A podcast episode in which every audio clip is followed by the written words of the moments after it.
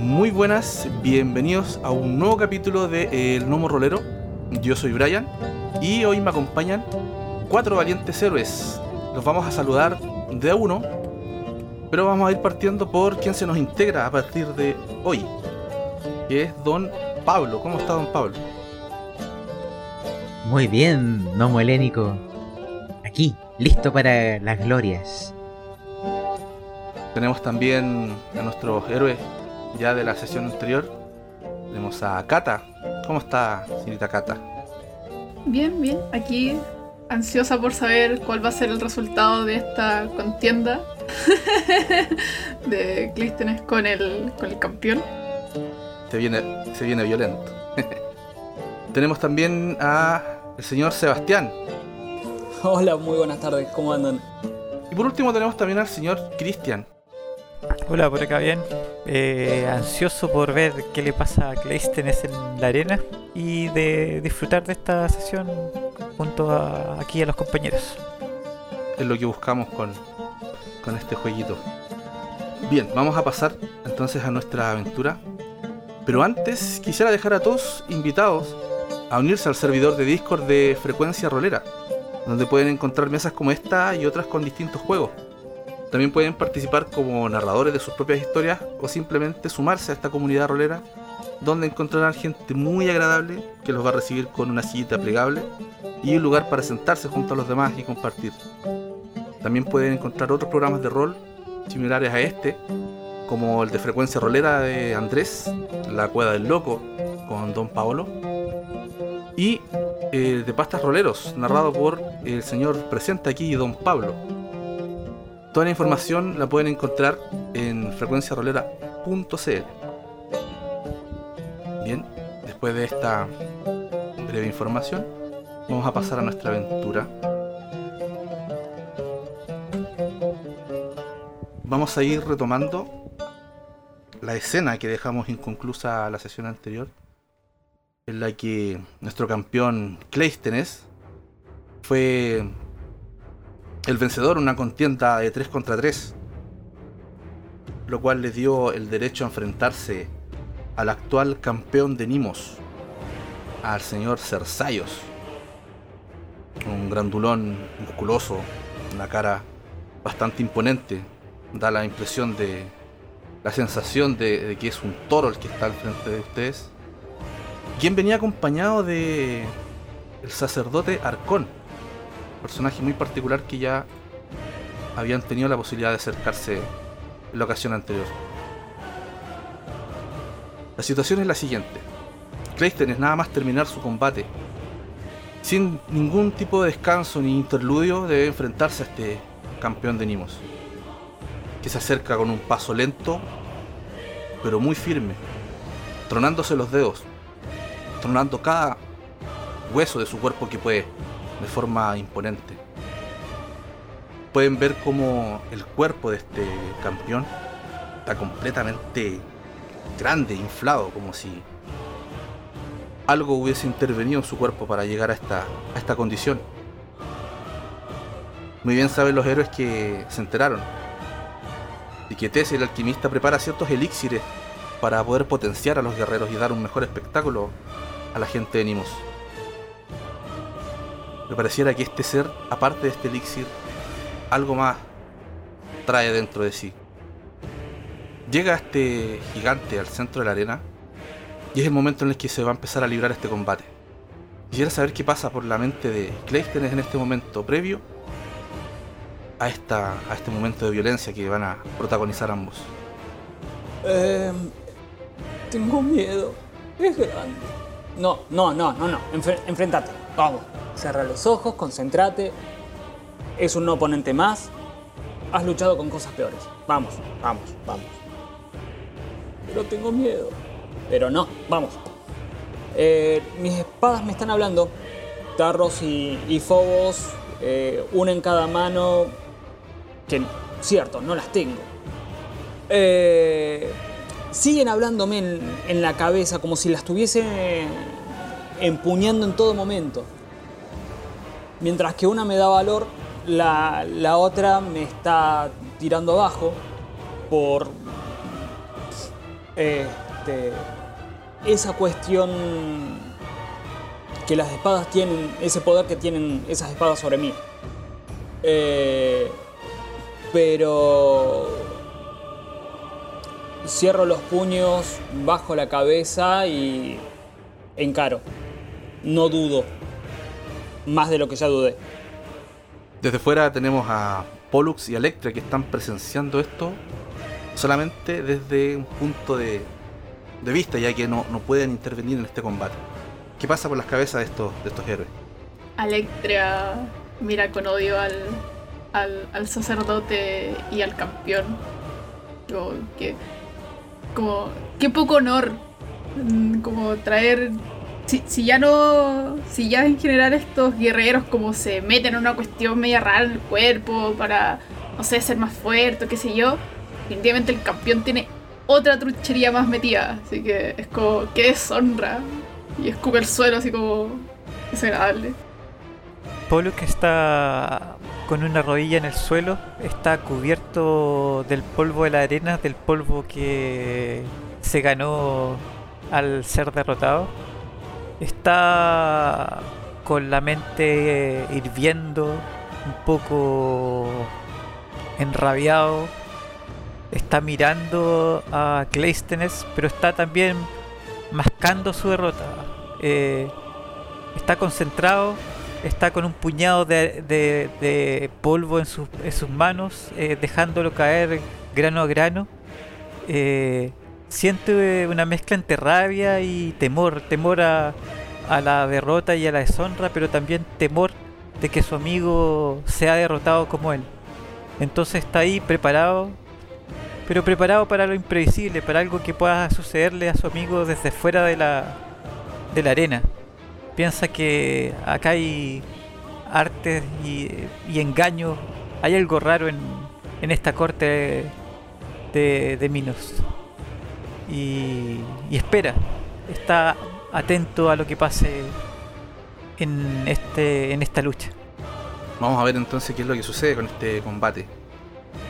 Vemos entonces este Cersaios, campeón de Nimo, acercarse y mientras tanto va soltando una serie de golpes al aire a modo de práctica. Para lo grande y grueso que se ve, es bastante veloz. Podría decir que golpea con una velocidad endiablada, lanzando puños al aire y de vez en cuando dándose algunos golpes en el pecho, en señal de provocar a su contrincante. Pueden ver como escupe mucho a sus costados. Está algo deshidratado. Pero eso no quita la violencia que pueden ver en sus ojos. Esto va a ser una contienda de sangre y valor para Cleisthenes. Su número objetivo va a ser un 12. Muy bien. Uh. Un 12. Perfecto, vamos a comenzar esto de la siguiente forma. Cersaios, el campeón de Nimo, se empieza a acercar con un paso bastante lento y firme, pero cada vez acelerándolo. Y a medida que lo acelera, empieza a dejar de hacer estos golpes al aire y deja su puño en una posición directamente eh, para lanzarse de cabeza a, a propinar un par de golpes a Cleisthenes, que lo está esperando firme para, esta, para este combate. Cuéntenos, Cleisthenes, cómo es que logra prevalecer en este combate. Pido la ayuda de Hermes para que se me aclaren las ideas, para que me dé esa osadía en combate. Y voy analizando a medida que voy corriendo toda la postura de, de Cersaios. Miro cómo pisa, miro cómo este, se para. Directamente voy a ir a, golpear la boca del estómago, a la garganta. Son dos piñas que muy calculadas, evitando en todo momento la rapidez de, de mi contrincante. Después de esas dos piñas, giro para llegar a tener su espalda, abrazo sus hombros y directamente me tiro para atrás con toda mi fuerza para voltearlo y dejarlo de- golpear su nuca contra el suelo. Una especie de suplex. Sí, una vez que cae, veo que se levanta, que su fuerza, su capacidad corporal es más fuerte de lo que yo pensaba, empieza a embestirme, empieza a golpear, cada vez más fuerte, más fuerte. Eh, hasta que en un momento dado caigo sobre mis rodillas y aprovecho justamente esa diferencia de altura para dislocarle la rodilla con, con mi propio codo. Una vez que, que cae, que veo que, que el gigante cae, directamente voy a ponerle, agarrarle de los pelos, puño cerra- cerrado cerca de la cara, rendite ya o vas a sentir toda mi ira. Puedes ver, sentir incluso la respiración agitada de Cersayo, quien claramente sabe que, que está en una posición bastante desventajosa, con la rodilla rota y a punto de ser liquidado. Pero tampoco va a ser capaz de, de aceptar su derrota o de su rendición. Ves en sus ojos que por más que él quisiera pronunciar alguna palabra, no lo va a hacer.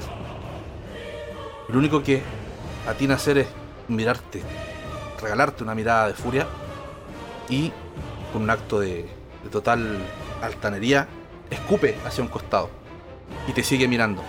Codazo a la mandíbula, lo dejo inconsciente. Le da este golpe a mandíbula para terminar con, con el combate. El temido Cersayos, campeón de Nimos, acaba de caer derrotado en el centro de la arena. De pronto, el mismo silencio que invadió el Coliseo cuando este campeón hizo su ingreso, se repite. Todos en la arena están impresionados, están todos con la boca abierta. No pueden entender, aceptar que el campeón de Nimos por muchos años haya sido derrotado de una forma tan, tan fácil. Cleisthenes claramente demostró superioridad en combate frente a este campeón. De a poco la gente empieza a murmurar. Todos miran a todos lados sin entender. Puedes escuchar mucha gente. Nadie sabe quién es este campeón. Cleisthenes, de dónde viene. Cómo de repente aparece en, en la isla, en medio de un combate, y es capaz de derrotar a su campeón. Mientras Cleisthenes se pone de pie y se sacude la arena, se acerca este presentador del combate, quien le toma la mano a Cleisthenes, se la levanta y con un grito que vuelve a romper el silencio grita: Con ustedes, Cleisthenes, el nuevo campeón de Nimos. Y el silencio se viene interrumpido por una ovación gigantesca de toda la gente que empieza a aplaudir, a, gritar, a hacer sonidos con distintas cosas, golpeando todo, a gritar y a saltar. Explotan en una energía tremenda, eh, coreando el nombre de Cleisthenes. Empiezan a hacer ciertos cánticos. Ya prácticamente toda la arena es son fanáticos de este campeón Cleisthenes. Pollux salta de, de su posición que, tensa, eh, con una sonrisa, el polvo que tiene sobre el cuerpo cae, su cuerpo, su sonrisa, todo parece iluminado. Siente que eh, la victoria de Cleisthenes es su propia victoria y esa, esa, esa sensación de alguna forma lo, le devuelve la confianza. eh, camina hacia él, le da un fuerte abrazo. Bien hecho, Cleisthenes, le dice. Eh, lo, lo toma de los hombros y, y lo hace. lo muestra al público para, para que noten eh, al campeón. Eh, Alectria sonríe, sonríe mientras se acerca a ambos, pensando de que su elección fue correcta, de que al parecer estos héroes realmente eh, merecen la gloria y el honor que tanto haya escuchado anteriormente. Perfecto, después de este nombramiento del nuevo campeón de Nimos, Cleisthenes, ven como varios hombres entran a la arena, aproximadamente cinco, a tomar el cuerpo inconsciente de Cersayos para poder retirarlo lo más rápido posible de la arena. Y se lo llevan directamente a unas especies de calabozos que hay por un costado de la arena. Y en esto eh, anuncian una especie de descanso, un receso entre combates. Prontamente se vendrá otra ronda de contiendas de distinto tipo, eh, atlético, de capacidades físicas entre varios campeones. Por ahora los combates toman un descanso. Y Cleístenes tiene eh, la oportunidad de, tomar también un descanso y reunirse con sus compañeros que están esperándolos desde la, la orilla de, la arena. Cleístenes, bien hecho. Eh, me, has devuelto el, el valor. Eh, siento, siento haberlos deshonrados con, con mi derrota. Eh, pero son cosas que pasan, supongo. Tranquilo, tranquilo, son cosas que pasan. Eh, nos has salvado la semana pasada con, con los barcos piratas y yo estaba exactamente igual o en peores condiciones que vos, así que relájate. Relájate, en serio. Además, esto fue un combate de arena. Era un show. Tienes razón, tienes razón. Mientras, nues- mientras nuestra vida no esté en juego, relájate. Entonces voy a buscar algo de vino. Ay, sí, por favor. Hay que celebrar esta victoria. Les llevo vino a, a Electria y a Cleístenes. Y, y hacemos un brindis. Por el campeón. Por el campeón. Yo antes de tomar un vaso, de, este, un trago de vino, me limpio la sangre de la boca, escupo lo que me quedo de baba, sangre y esa cosa con sabor a óxido que te genera la, la propia sangre. Después de escupir un buen trago de vino y me apoyo sobre una de las paredes de la arena. ¿Descubrieron algo del alquimista? Estamos demasiado pendientes de ti, amigo. Eh, ni siquiera hemos- eh, nos hemos acercado a ella. Quería ver tu valía, pero demostraste bastante bien, así que creo que ahora podemos seguir con nuestras responsabilidades. Si es que te parece correcto o quieres descansar un poco. Vamos. Me intento levantar. O sea, después de los dos segundos que me agarré, me senté en el suelo, me termina de decir eso. Bueno, juntar fuerzas, a levantarme de vuelta y. vamos. A hablar con, con. Le extiendo una mano en el suelo, así como, ok, te ayudo. Bien, entiendo entonces que van donde Tessia, el alquimista, que tenía una especie de mesón con varias botellitas y distintos tipos de brebajes que le entregaba a los, a los campeones antes de entrar al combate. Y ella está muy concentrada trabajando en lo que está haciendo cuando ustedes llegan. Está haciendo una, combinando, haciendo anotaciones, distintos tipos de cosas. Muy enfocada en lo que está haciendo. Eh, avanzamos hacia ella y cuando estamos ahí, eh, hace- yo carraspeo, sí, hago. Disculpe, ¿es usted Alesia? Oh, perdón, ¿es usted Testia? No, Electra va a ser más pesada y va, como- va a golpear la mesa, así como, ta, ta, ta, ta. ella levanta la mirada y sin dejar de hacer lo que está haciendo, prácti- casi como si pudiera hacerlo sin mirar, les dirige una mirada a todos ustedes y sin decirles nada, vuelve a bajar la mirada y sigue lo que está haciendo y les responde pero sin mirarlo. Sí, yo soy Tesia, la alquimista de la isla de Nimos. Eh, miro a, Kleist a que nos está liderando y que es el campeón. Yo creo que él debería hablar porque ya debe ser famoso en la isla. Antes que nada, ¿qué son esas, esas esos brebajes que tenés en la mesa? He visto que la fuerza y espíritu de mis adversarios se veía incrementado por eso.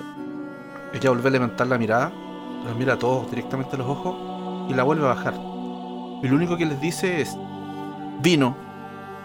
¿Puedo tomar un frasquito y como olerlo? Ella, cuando ve que tú acercas su mano, inmediatamente hace un gesto con su mano y no les permite tocar nada. Tessia es una persona bastante cerrada, dispuesta a no responder absolutamente nada. Por lo que si quieren sacarle algo de información, tendrán que enfrentarse a ella en una contienda de artesanía y razón.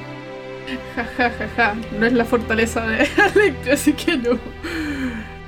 Sí, yo, yo lo voy a hacer, a pesar de, de que no es mi fortaleza, lo voy a hacer. De hecho, voy a golpear la mesa. Digo, eh, Tesia, mírame a la cara. No, no soy un niño de, potreros para que no me, no me, no me mires a los ojos. Soy Pollux y merezco los honores de los nobles y de los campesinos. Yo te honraré también como honro a, a todos los hombres. Pero hablemos. Perfecto, ahora tira. El el número objetivo es un 13. Y voy a, a invocar el nombre de Telmarios, ya que el rey tengo un vínculo con él. Yo creo que es pertinente. ¿Solo Pollux se enfrentó en esta contienda? Eh, sí. Y ya, sí, ya voy, voy a gastar por favor divino como soy el único. A ver si le. Voy a hacer el de Zeus, que significa autoridad. Oh, no. No. Bajísimo, pero bueno. Tal vez, sí. Tú me dices. Perfecto, cuando empiezas a, hablarle un poco más fuerte, a, mencionarle tu nombre y distintos tipos de, de argumentos para tratar de hablar con Tesia, ella se siente un tanto invadida, empieza a dar un paso atrás, siempre atenta a todo lo que está sobre su mesa. Los ve a los tres y siente cierto peligro, se siente algo asustada. Y lo que va a hacer ella es, se pone a gritar muy fuerte, empieza a llamar a los guardias. Y en cosa de segundos ustedes no se dan cuenta y están rodeados por guardias. Todos con armadura y con sus lanzas. Dispuestos a atacarlo si es que Tesia da la orden. Y uno de ellos se acerca a Tesia le dice... Tesia, ¿qué es lo que ocurre? Y está con su lanza así muy atento a cualquier movimiento de ustedes. Y ella les dice, no, estos son intrusos, están, están, están tratando de robarse mi trabajo, quieren llevarse mi, mis brebajes, no quieren pagar, no, no, no. Quieren quitarme todo. Y el guardia vuelve a, a dirigirles la mirada y se empiezan a acercar de a poco, muy de a poco. Los empiezan a acorralar con sus lanzas. Empiezan a, dar todo tipo de amenazas diciéndole saben ustedes que el trabajo de Tesia está protegido y avalado por la reina Naya. Cualquiera que quiera ir en contra de eso va a recibir todo el peso de la guardia del reino sobre sus hombros. Cuando ustedes están arrinconados prácticamente contra un muro, contra un cerca de 15 guardias, Que encima ni siquiera eh, sabemos por qué tanto escándalo. Eh, a ver, tranquilos, tranquilos. Fuimos a consultar qué era lo que estaba haciendo. Nada más, no estábamos ni siquiera queriendo robar nada. Sí, Pollux está sorprendido. Eh, se vio pidiéndole explicaciones a Tesia, eh, tal vez exaltado, tal vez su, su, apariencia, estar tan empolvado, no tener su armadura, todo eso le jugó en contra. El haber sido derrotado, su ánimo oscuro en este momento. Pensó que la victoria de Cleisthenes eh, le había eh, subido suficiente el, el semblante, eh, su, su- su- sus formas de liderazgo, pero al final parece que no. Y, y algo falló en su aproximación a Tesia, e- eso es obvio. Y ahora se ve en esta en, en este conflicto, eh, se levanta las manos y dice, basta hombres, basta soldados, eh, me exalté, fue un error. No queremos robarle a nadie. Somos héroes que hemos luchado en la justa del rey, en honor del príncipe Ticon. Basta. No queremos hacer daño a esta mujer. Queremos solamente honrar al príncipe y a esta isla. Y al rey, por supuesto. Basta. Nos iremos. Dejaremos a esta mujer sola. Haremos todo porque aquí, hay, porque aquí en este lugar haya paz. Respetemos la muerte del príncipe. Cuando le dices eso, el guardia responde con un poco más de violencia.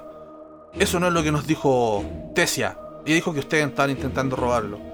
Tesia es, es- es parte de la, la realeza en esta isla. No, no nos va a mentir con algo así. ¿Qué hacemos con ellos, eh, Tesia? En cuanto se gira, todos ustedes se giran para ver. Y Tesia ya no está. Está solamente la mesa. Ella tomó todos sus brebajes, sus botellitas, sus anotaciones, todo y desapareció. Se fue y los dejó a ustedes con los guardias.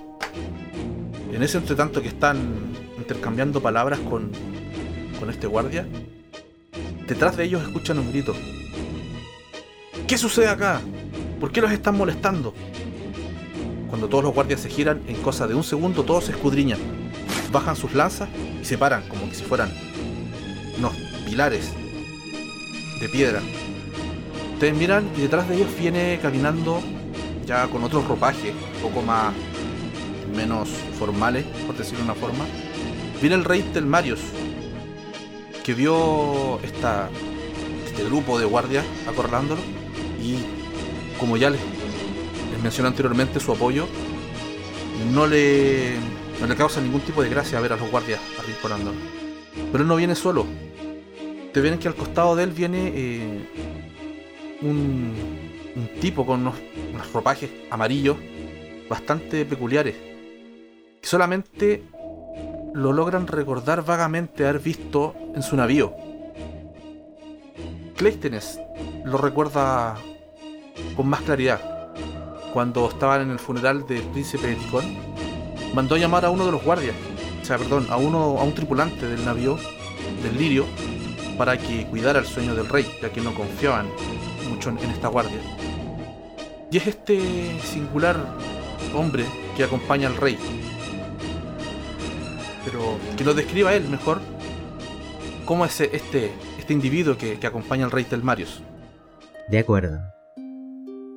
Quiero que lo imaginen así. Yo llevo una máscara en mi rostro. Una máscara pálida. Donde están los ojos hay simplemente pequeñas rendijas desde donde me asomo a ver el mundo. Hay un espacio para poder hablar, pero ninguno de ustedes ni del barco ha visto qué hay debajo de la misma. No llevo armadura ni armas, salvo un bastón de madera que lleva unas vallas que tienden a esparcir aquel olor a fruta ahí a donde voy.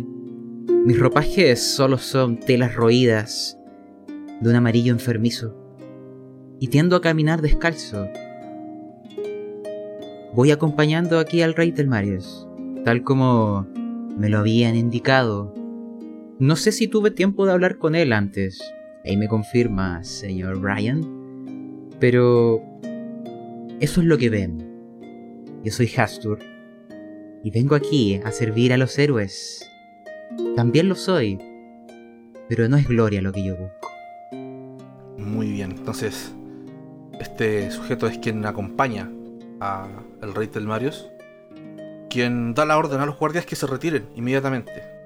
Nuevamente se acerca con la particular cara de humildad que ya les mostró anteriormente y les empieza a hablar a los héroes, les dice, "Ah, jóvenes héroes, disculpen por favor el mal actuar de mi guardia en esta isla, ya han tenido que enfrentarse a malas actitudes de parte de Arcón, mi sacerdote, y de mis guardias. No entiendo qué fue lo que ocasionó que vinieran a, a molestarlos. Afortunadamente se me avisó que uno de ustedes logró vencer a Cersaios, el campeón de, de nuestra isla. Lo cual no me sorprendió mucho ya que en cuanto los vi llegar supe que, que eran guerreros especiales, que no eran cualquier tipo de, de persona. Y vengo acá a, hacer la entrega del título del nuevo campeón de Nimos. ¿Quién de ustedes fue el que venció a, a Cersaios? Yo rápidamente lo agarro a Pollux. ¿A qué? Eh... ¿Sí? Este, mi buen amigo Pollux fue el vencedor. Pero no, no hagas esto, Cleisthenes. Esto no es honorable. Pasa tú adelante. No, no me hagas esto, por favor. ¿Estás seguro? Sí, sí, tú fuiste el justo campeón. No, no, no me metas en, en, en- en esto, por favor. Déjame reírme a mi, de mi, a mi manera. Bueno, pero le sacas la gracia.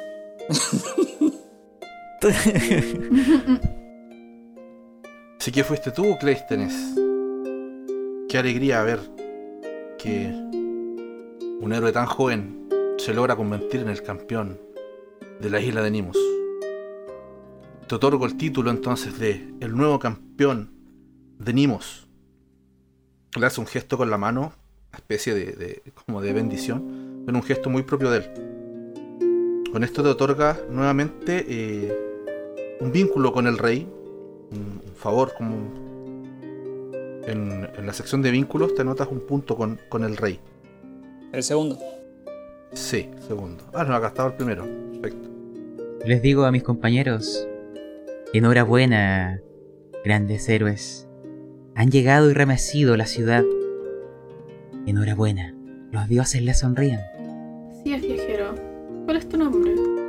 Ah, llámeme Hastur, mi gran Electra. Entre los remeros escuché tu nombre. No estaba seguro de quién se trataba, de quién hablaban. Así que eras tú. Sí, soy yo, Gran Pollux. Oh, no, no, nada de gran, por favor.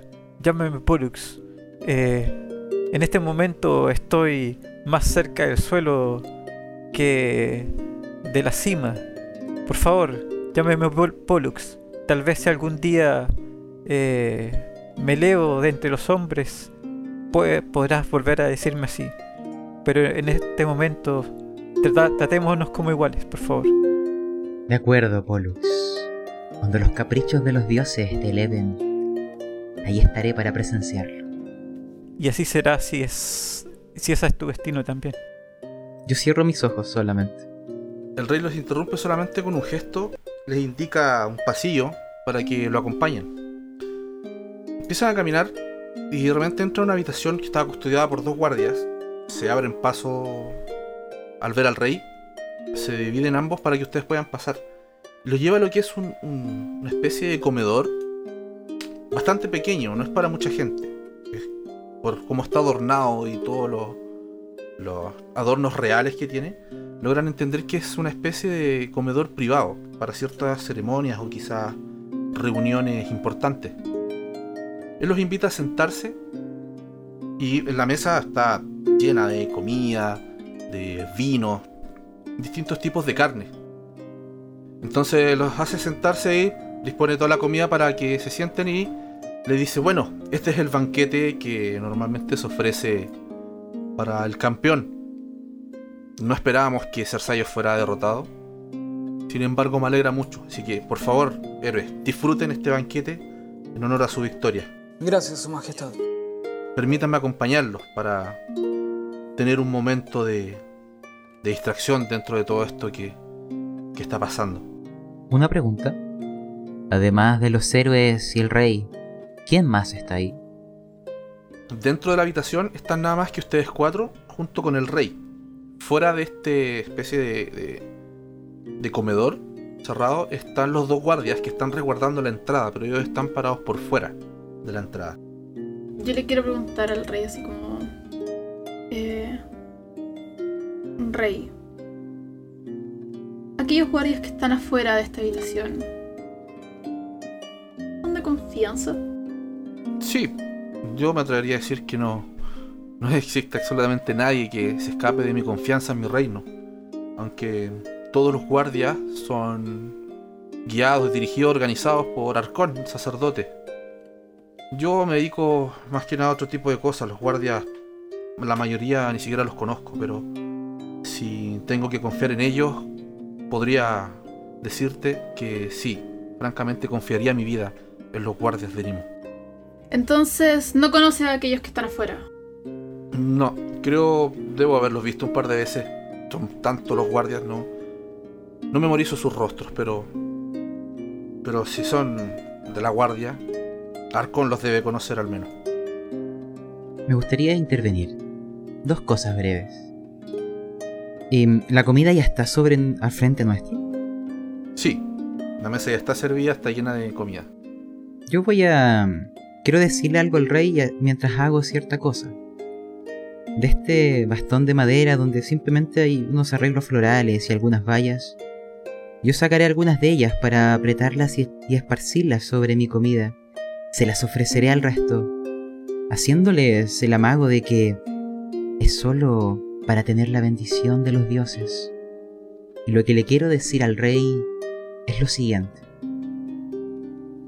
Yo aprendí en el templo de Rodas y lo confirmé en el templo de Pafos, que los dioses portan máscaras, que los humanos hemos aprendido también a replicar. Rey, ¿qué hay detrás de la máscara que nos muestras?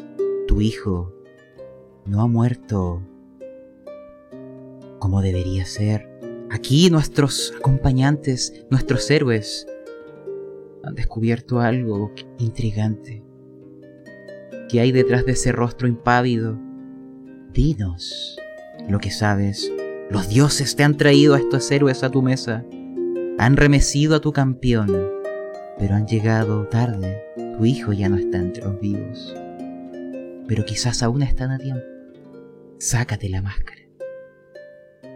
El rey se sirve lentamente una copa de vino, le da, se toma prácticamente la mitad, con tragos muy profundos, deja la copa y suspira, y le dice, ay, joven Astur, qué observador eres tú.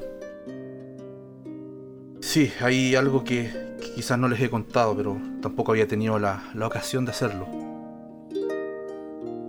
Ticón tengo sospechas, tengo grandes sospechas de que no es una enfermedad lo que lo, lo que lo mató.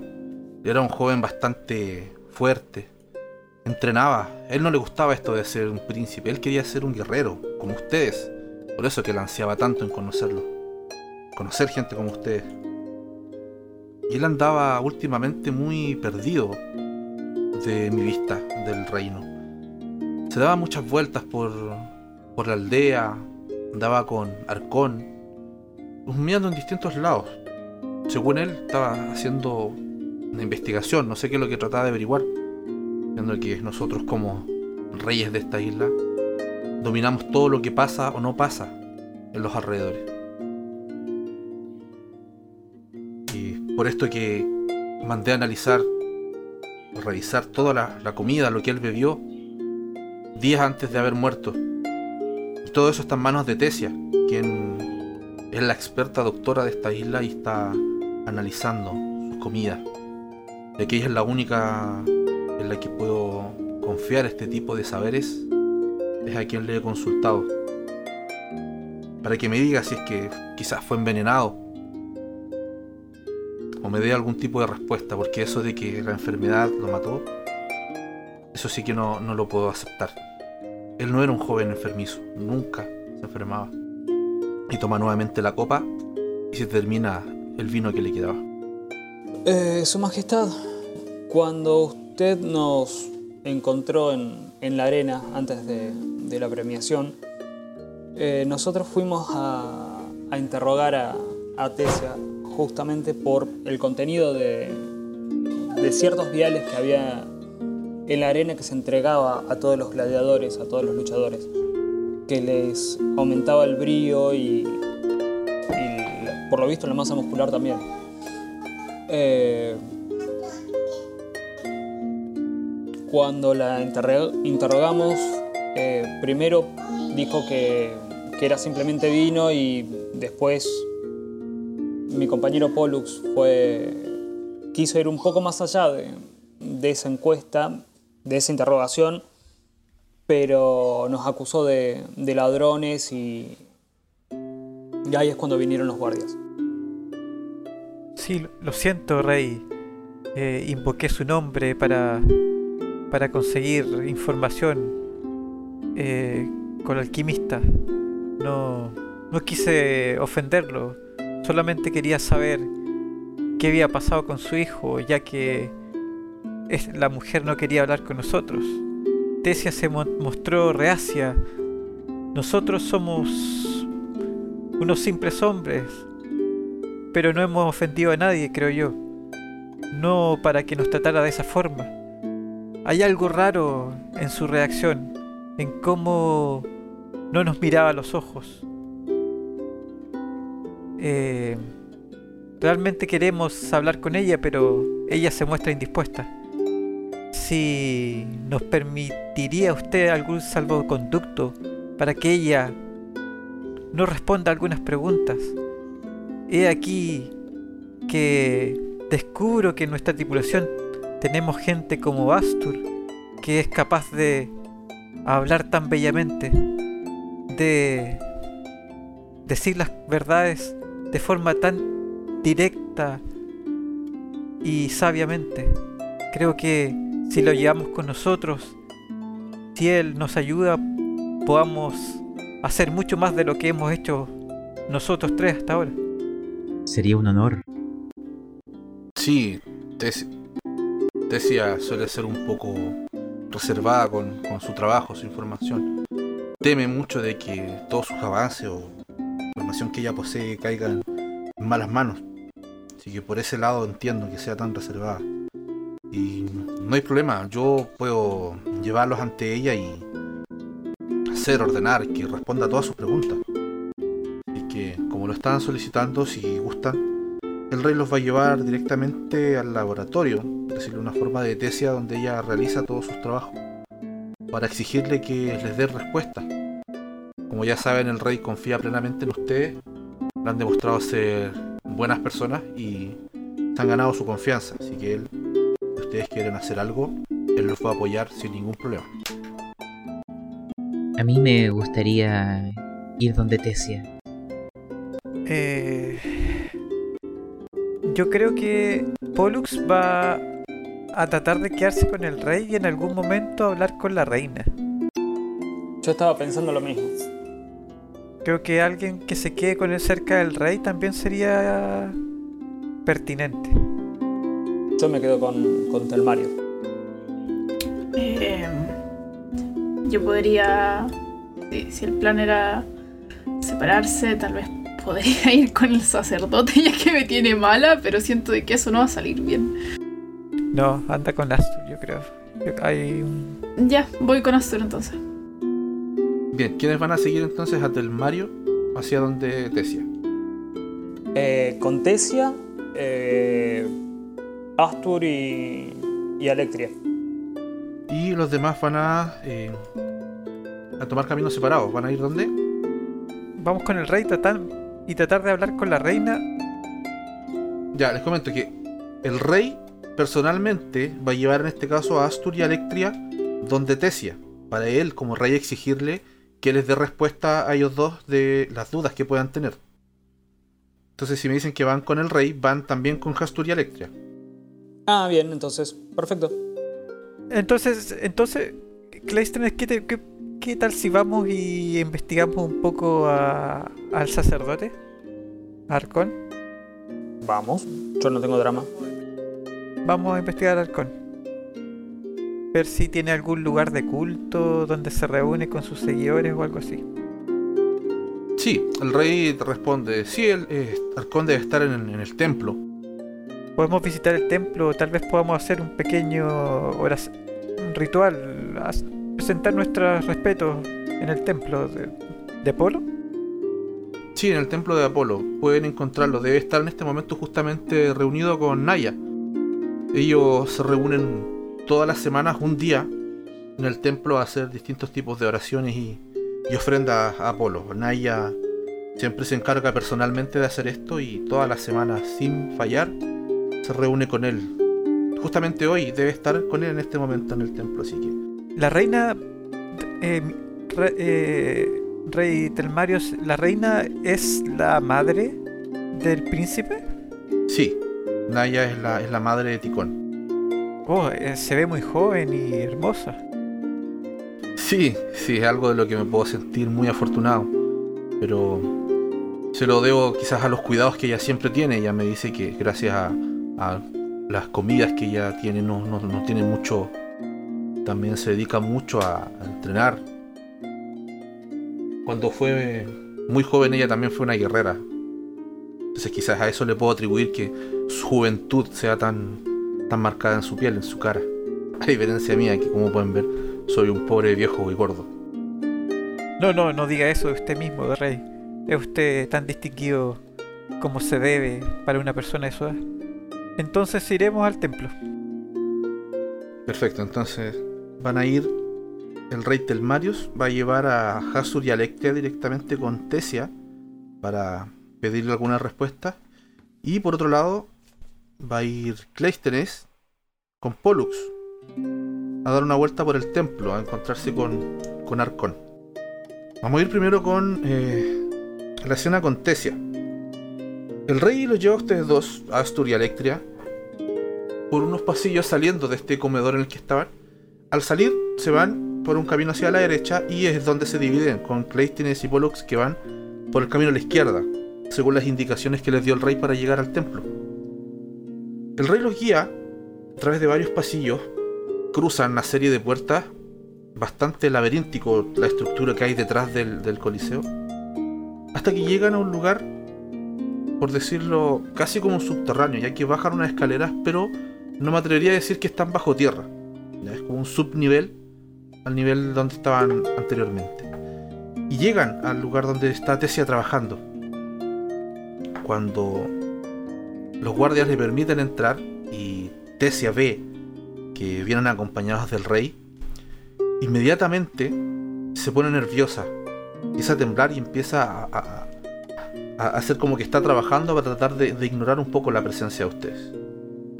El rey entra y lo primero que le dice, Tesia, supe que intentaste tomar prisioneros a mis invitados, usaste las fuerzas de la guardia, sin mi consentimiento, en contra de estos jóvenes héroes que están teniendo su, su estancia en esta isla como invitados míos. Quisiera saber por qué hiciste tal, tal acción. Tesia, muy nerviosa, eh, mira a Electria y les dice al rey, eh, eh, los, los otros dos que estaban acompañándola eh, empezaron a preguntar mucho, querían, querían tocar mi- mi- mis brebajes, mis elixires, querían tomarlos. Así que también vas a mentir al frente del rey. No, no, no, no, yo no estoy mintiendo, Rey, por favor, me tiene que creer. Yo estaba trabajando y ellos se acercaron muy, muy repentinamente y, y quisieron to- tocar mi- mis cosas y yo eh, solamente actué, llamé a la guardia. Tengo una pregunta. Una, una duda también. Tesia, ¿cómo qué edad tiene? Para hacerme una idea. Tesia es bastante joven, ustedes pueden verla bordeando los veintitantos, casi 30 años. Más de eso no tiene, como por lo que ustedes pueden verla. que como nadie le ha preguntado la edad, no lo pueden saber. Pero ella está, aparentemente tiene veintitantos años, no ha llegado a los 30. Yo quiero preguntar, eh, alquimista Tesia, tus resquemores frente a estos héroes, ¿hay alguien antes que ellos que ha venido a por tus brebajes? ¿Por qué temes que los otros los tengan? ¿Qué es lo que está ahí que es tan peligroso? ¿Qué es lo que otros no deben de saber? Está aquí tu rey. Habla. Su autoridad ahora refuerza nuestras palabras.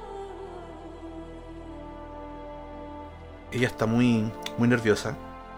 Mira mucho al rey de reojo. Lo mira usted. Claramente le tiene miedo al rey. No es un miedo amenazante, sino que es un miedo más de, de respeto. Está el mismísimo rey en su laboratorio exigiéndole respuestas. Y ella les comenta los conocimientos que tengo en, alquimia, en estos brebajes, en estos elixires, son tan vastos que he logrado descubrir ciertas cosas que en manos de cualquier persona sin, sin la conciencia de lo que tiene en sus manos puede ser muy peligroso. Y como responsable de esto no me puedo permitir que eso suceda. Tengo que resguardar todos estos conocimientos. Tengo que cuidar a la gente de la isla de Nimos, que es donde vivo, de este peligro que yo misma he ido descubriendo. Y entre menos sepan, mucho mejor, menos se van a exponer a esto. Entonces aquí es donde vamos a hacer una contienda para intentar sacarle más información a, a Tesia. Esta contienda va a ser de arte y oratoria. Ya que están tratando de convencerla a través del diálogo. De que suelte la información que ella tiene. O el por qué no la quiere soltar. Tengo una pregunta. ¿Intimidándola cuenta como arte y? Sí, justamente, porque ustedes están intentando, eh, a través de una conversación con argumentos, tratando de sacar la información, eh, de que ella les, les cuente finalmente todo lo que sabe. Lo que sí en sus tiradas van a agregar un dado de ventaja, que va a ser un, un de 10, ya que están con la presencia del rey, quien le está exigiendo directamente que responda a todo lo que ustedes están, están exigiendo. Ya, voy a hacer la tirada entonces de Tesia con arte y oratoria. El número objetivo es un 10. Entonces aquí me tienen que contar si van a participar los dos en esta contienda. Dale, Electria. Ya, yo quiero, yo quiero participar. Entonces voy a, voy, a, voy a ir por la violencia. Responde basura. lo cual, lo cual no sabría. Esta, esta literalmente es una duda como eh, legal, por decir una forma. Como Alectio probablemente va a intimidarla. Va a ser como responde, estamos con el rey, deja de mentir, deja de ser una rata. Eh, ¿Contaría mi. mi. ¿cómo se llama? El epiteto de ser implacable. Esto es literalmente como una duda. Sí, sí puede ser, claramente. Dentro de eh, la narración que me vas a dar de cómo lograste o fallaste la tirada, eh, me vas a incluir esa, esa, violencia que hay la de, ser implacable al tratar de sacar la información a Tessia, quizá intimidándola con, con, alguna muestra de violencia, quizás que le vas, la vas a golpear le vas a hacer daño si no responde. Quizás por ahí podrías aplicarlo de implacable. O de alguna forma haciéndole saber que no vas a aceptar un no como respuesta y que de alguna forma la vas a hacer hablar. Esto puede salir muy bien o este puede salir muy mal.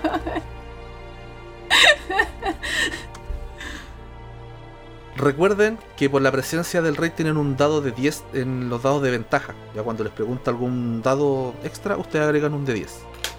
Mientras hacen las tiradas, vamos a ir a la otra escena. Es la que tenemos a Cleisthenes y Pollux, que se encuentran ya eh, merodeando cercanías de la entrada de, del templo. Ustedes cuando llegan a este lugar pueden ver dentro del templo que está vacío. Solamente se encuentra Arcón y está la reina Naya también con él. Están teniendo una conversación. Ustedes pueden ver cómo este templo es muy distinto a todos los lugares que han visitado en, en la isla de Nimos. Este templo es de Apolo. Ustedes claramente pueden ver todos los símbolos que representan a este Apolo. Ven el símbolo del sol, ven un templo muy iluminado, recibe mucha mucha luz del día a través de sus muros, sus ventanas, el techo. Es muy distinto al, al castillo, que como pudieron ver anteriormente tenía muchos motivos reptilescos, un tanto serpenteos, algunas claramente serpientes dibujadas en los muros. Este templo es muy distinto a eso. Aquí sí se sienten como en un lugar donde le, tienen, le profesan fe a Apolo. Nada más llegar a la entrada pueden ver esta escena que les describía en la que está Arcón teniendo una conversación con Naya. La que los ven muy, muy cercanos a ellos, como si fueran grandes amigos. Aquí quiero saber qué es lo que, cuáles son las acciones que van a tomar Cleisthenes y Pollux. Eh, yo al llegar al, templo me descalzo. Eh, en realidad como un símbolo de de desnudez ante ante el dios eh, y respeto al, al, templo en sí si bien eh, sé que no, no es propio desde mi punto de vista así como una especie de de homenaje o muestra respeto. Me descalzo y llevo las sandalias en mis manos.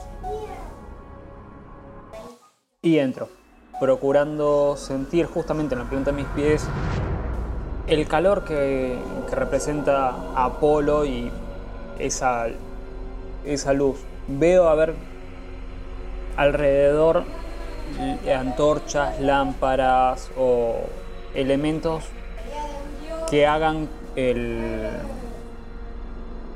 justamente el sueño que tuve. A ver en dónde puede estar fallando. Quizás sea demasiado literal, pero busco ese, ese punto en cuanto al sueño. Pollux eh, avanza a la par de Cleistres. eh, antes de llegar, sí, Pollux se. Obviamente se, se volvió a calzar su quitón, su armadura, tomó su espada, eh, su escudo y, y enfundado en, aquella armadura con su espada en el cinto se siente mucho más seguro. Seguramente durante todo este estas horas de lucha, de ir y venir eh, con el torso desnudo, eh, algo le faltaba y lo que le faltaba eran estas armas, estas armaduras. Eh, camina a la par de Cleisthenes y entra al templo, al templo, pero entra más, más silencioso, más eh, atento. La escena de, del clérigo y la reina no le sorprende, más bien le, le intriga. Toma a- antes que Cleisthenes se adentre demasiado, antes de que el sacerdote eh, y la mujer los, los vean, lo toma del hombro y le dice: ¿Habrá alguna manera de escuchar Cleisthenes? ¿Saber lo que nos dicen? ¿Saber lo que dicen? ¿Por qué estás vestido tan así? Y yo estoy tan... Ah, otra vez me pasó. Ok. Yo estaba pensando ir y preguntarle. ¿Por qué ese secretismo? Eh, no creo que quieran llegar y hablar. Ya sabes, si los soldados de ellos reaccionan así, con evasivas, con violencia, ¿tú crees que ellos nos responderán mucho mejor? Es, son gente de poder. La gente de poder responde de forma en que gente como nosotros, no lo sé, creo que no nos responderán bien. Relájate. Si no vamos de forma belicosa, nos van a re- responder de la misma forma que vamos. No creo que dentro de un templo lleguemos a, a la violencia. Estaríamos profanando el lugar. Relájate. No, eh, eh, esta isla me tiene un poco nervioso. Hay algo raro. Tienes razón. Dejaré aquí mi escudo y mi espada. Es un templo. Y la dejo ahí a la entrada, mi escudo, mi espada. Y avanzo tras Cleisthenes, siguiendo su consejo. Bien, entonces van a entrar de frente directamente a, a hablarle Sí. a Naya y a Arcon, ¿cierto? Sí, sí. Pero ustedes entran, es un pasillo, un templo bastante grande. ¿Ya? Puesto esto no, no hubiesen podido escuchar desde afuera, ya que ellos están muy adentrados en el templo hablando. Y les hubiese sido imposible escuchar desde, desde tal distancia. Ustedes empiezan a acercarse y apenas ellos notan su presencia, se giran. Arcón lanza un grito. Seguido de este grito, desde una parte trasera del templo, empiezan a aparecer muchos, muchos tipos con una especie de, de capucha, unas telas encima como muy parecidas a las que ocupa el mismo Arcón, pero todos encapuchados. No logran verle las caras. Deben ser cerca de unos 15, 20, no los alcanzan a contar. Seguido de esto, él emprende una carrera, empieza a correr. Se va por un costado del templo. Y la, reina Naya hace lo mismo, pero de forma muy calmada. Se va hacia un costado y desaparece. Todos estos sectarios que aparecieron de la nada vienen a cortarles el paso a ustedes. De alguna forma no quieren permitir que ustedes se acerquen a ellos. Entonces ponen a estos sectarios a defenderse de ellos mismos mientras Arcón emprende su huida. Los sectarios son tipos comunes, corrientes, no son grandes amenazas. Si quieren enfrentarse a ellos sería una contienda de sangre y valor. A menos que ustedes quieran reaccionar de otra forma a esta situación. Eh, te lo dije, Cleisthenes. Aquí no conseguiremos conversar con nadie. Vamos. Hay que hacerse paso a- hasta la reina o al sacerdote. Uno de los dos. Vamos. Ah, está bien. ¡Ah! Y encaro directamente para romper la barricada humana. Si yo voy tras los pasos, pa- tras los pasos del sacerdote, eh, no sé qué hace Cleisthenes. Eso es lo que hago. Voy en esa dirección tratando de abrirme paso. Yo encaro a romper. Después me fijo a ver si, si voy para Naya. Que es muy probable que lo haga. Perfecto, entonces, primero, para abrirse paso detrás de estas dos personas que están huyendo en direcciones opuestas, tendrán que pasar este grupo de sectarios. ¿Ya? La tirada va a ser muy simple. Voy a lanzar 2 de 6. Me voy a quedar con el mayor de estos, que es un 3. Más la discordia de la isla, que es 5. Así que su número objetivo contra los sectarios es un 8. ¿Ya? Y es una contienda de sangre y valor.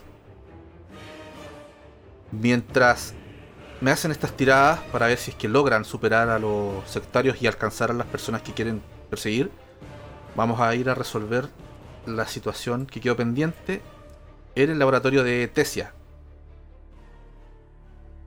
Por un lado tenemos a Electria que superó la tirada con un 16 y a Hastur con un espectacular 21. Por lo cual ambos logran pasar esta, esta contienda. Logran intimidar a Tesia. Logran hacer que este miedo que le provoca la presencia del rey le suelte la lengua y finalmente hable lo que ustedes quieren decir. Ella está temblorosa, ve la mirada penetrante del rey, inamovible, que está ahí, obligándola a responder. Cae de rodillas. Mira fijamente a Electria y a Astur. Y aquí es donde ustedes me cuentan. ¿Cuáles fueron los argumentos, los artilugios, las artimañas que usaron para lograr convencer a Tesia de que se quebrara, finalmente accediera a, hablar con ustedes? Alectria se acerca a ella lentamente, mirándola con desprecio mientras empieza a hacer tronar lo- los puños y empieza a sonreír lentamente. Faltaste respeto a mis compañeros hace unos minutos atrás. Me faltaste, el respeto a mí. Peor aún, le faltaste el respeto al rey. Vas a hablar ahora. Vas a decirnos todo lo que sabes. Y dejarás de ser una rata miserable. ¿O lo haces ahora? Tendré que sacarte las respuestas a golpes. Tú decides. A mí ambas respuestas me parecen correctas. Aunque la segunda, la verdad, destruir ese precioso rostro que tienes, me parece un poco más llamativa. Pero bueno, la decisión te la dejaré a ti. Ahí deseo intervenir. Em, yo mientras de lo que son mis desgarbados ropajes saco un medallón. Estoy mirando mientras esta escena ocurre. Es solo un recuerdo y lo vuelvo a guardar. Le digo a Electria. Es suficiente. Hay que quebrar su espíritu, no su cuerpo. Mirando a Tesia, lo que le digo es... Hay veces que el mal se enmascara de bien, pero a su vez hay veces que las personas con buena voluntad terminan cometiendo actos viles. Ahí, en aquel laboratorio que observo, he visto aquí en la ciudad las heráldicas, las serpientes asociadas a Artemisa y también que adoran a Apolo, a este dios de la medicina, y ambos elementos los veo ahí. La precisión por alcanzar esa perfección, esos conocimientos que ahí no deseas compartir por lo peligroso que pueden ser. Pero quizás ahí reside tu error y el mal que estás cometiendo, porque el príncipe quizás murió por acción u omisión de ti. ¿Qué es lo que ahí tienes? Habla ahora que estás ante héroes y tu rey, porque ahí afuera quizá no, no escuchen tus palabras con tanta amabilidad. Ella que sigue de rodillas en el suelo, empieza a soltar un par de lágrimas, sin llanto. Sabe que, que llegó el momento de contar la verdad. de decir todo lo que sabe. Mirando al rey con un gesto de arrepentimiento en su cara, empieza a hablar, les dice, ustedes no saben lo, lo difícil que es tratar de llevar una investigación o obtener estos conocimientos alquímicos sin, sin recursos, sin, sin apoyo, sin una ayuda del rey. Le lanza una mirada directamente al rey cuando dice esto. Las muchas veces que intenté que el rey financiara o apoyara en ciertas investigaciones que quise hacer, el rey se negó tajantemente, pero la reina Naya se mostró muy dispuesta a ayudarme. Solo, solamente me pidió un trabajo especial para ella y que, que nadie se enterara de que ella me daba este, este apoyo. Ustedes, imagino, serán muy observadores y se darán cuenta de que la reina aparenta una edad que no se ajusta a la que realmente tiene. Yo le he preparado durante muchos años un elixir que le permite a ella mantener su juventud y es por esto que se mantiene tan jovial. La otra cláusula de este negocio que tiene conmigo es que nunca me revelaría la fuente de una extraña sustancia que me facilitaban ella y Arcón para yo poder preparar tan especiales elixires, tan poderosos. Me he llevado la vida tratando de analizar esta sustancia y saber qué es lo que es, de dónde viene, de dónde la saca. Pero me han llegado a amenazar de muerte si es que trato de investigar de dónde lo, lo obtienen. Sé que Arcón es quien obtiene directamente este, este elixir y a través de Naya me lo hacen llegar y yo trabajo con él. Respecto a al príncipe Ticón, si ustedes prometen prometen cuidarme, ya que en el momento en que yo les diga esto, Arcón va a mover toda su fuerza, todo lo que tenga para acabar conmigo. Yo estaba trabajando en un elixir para más fuerte que el elixir de juventud que toma la princesa Naya. Había un elixir de la vida. Es el elixir de la inmortalidad que estaba trabajando hace mucho tiempo. Aún no estaba terminado, por lo cual era muy peligroso probarlo siquiera. Un día Arcón me comentó que encontraron a un a un sujeto husmeando que estaba investigando y se había enterado mucho de lo que les estoy contando. Había descubierto que Arcón alberga algo en las profundidades detrás del, templo de, de Apolo. Algo esconde, algo muy grande. Y este individuo lo, lo había descubierto. Me solicitó este elixir de la inmortalidad que aún no estaba terminado y que era muy peligroso. Para usarlo con este. con esta persona que estaba espiando. Solo semanas después me enteré que esa persona en la que lo utilizó fue. fue en su hijo, en Ticón. Él fue quien había descubierto todo esto detrás de Arcón. Y con la amenaza de contarle a usted, mi rey, fue con este elixir. No pude hacer nada. Me amenazaron de muerte. Naya y Arcón. Lamento mucho su pérdida, rey, pero la verdad yo no sabía que se trataba de él. Y ahí es cuando ella cae de rodillas, o sea, perdón, de, de suelo completamente, deshecha con lo que le acaba de contar al rey. Ella lo único que está esperando en este momento es la misericordia del rey que la perdone. ¿Cómo reacciona el rey? El rey está completamente horrorizado, está paralizado. Pueden ver cómo está mirando a Tesia. Pueden leer en su, en su rostro que está a punto de abalanzarse a ella y, acabar con su vida con sus propias manos. Pero algo lo retiene. El rey no es ese tipo de personas que, que arregla las cosas de esa manera. Él ha demostrado también con los otros héroes demostrar ser un, un rey muy bondadoso. De alguna forma sabe que acabar con Tesia o hacerle daño no le va a devolver a su hijo. Él se limita a soltar un par de lágrimas y guarda silencio. ¿Le puedo decir algo?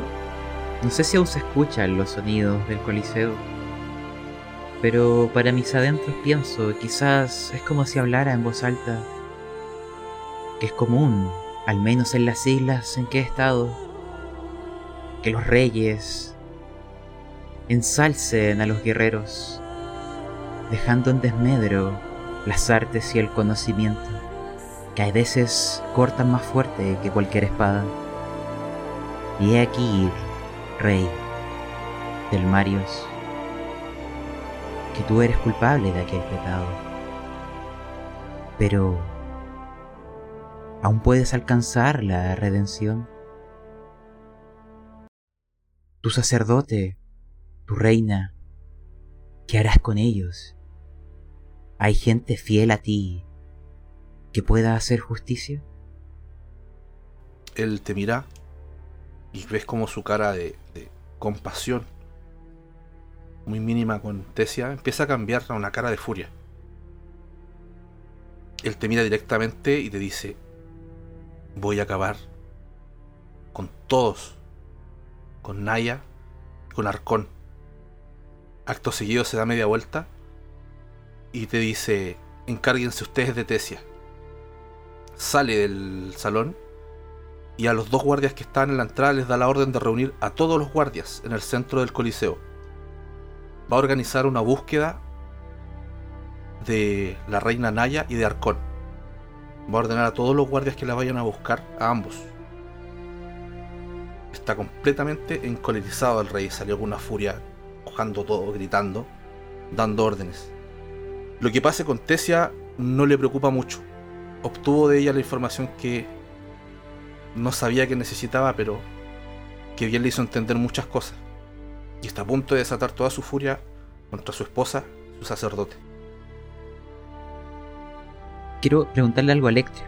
Eh, es que también quería. Alecter también quería eh, hablar contigo, así que es muy pertinente esta, Ah, ya. esta situación. Ok. Y ya, mira, te comento simplemente lo siguiente. Alectria, yo creo que la fiereza que antes mostraste bien ahora haría en defender a esta pequeña, a Tesia. Ella ahora no, no será bien recibida en la isla, pero quién sabe, quizás sea una buena incorporación para la tripulación de los barcos, al igual que ella, yo también dejé mis tierras por razones similares. Hay que llevarla con nosotros. Aquí, su vida corre peligro. No encuentro mucho honor en lo que acaba de hacer. Esta chica. De verdad no me importa mucho cuáles son. cuál sea su destino. Creo que la muerte es un camino muy sencillo para ella después de todo lo que ha hecho, así que. tampoco creo que sea necesario que su vida acabe tan rápido. Sin embargo, después de todo lo que ha hecho, no sé si puedo poner mi confianza en ella. Más ahora lo que me preocupa es la seguridad del, del rey, ya que tengo serias dudas sobre la lealtad de los guardias.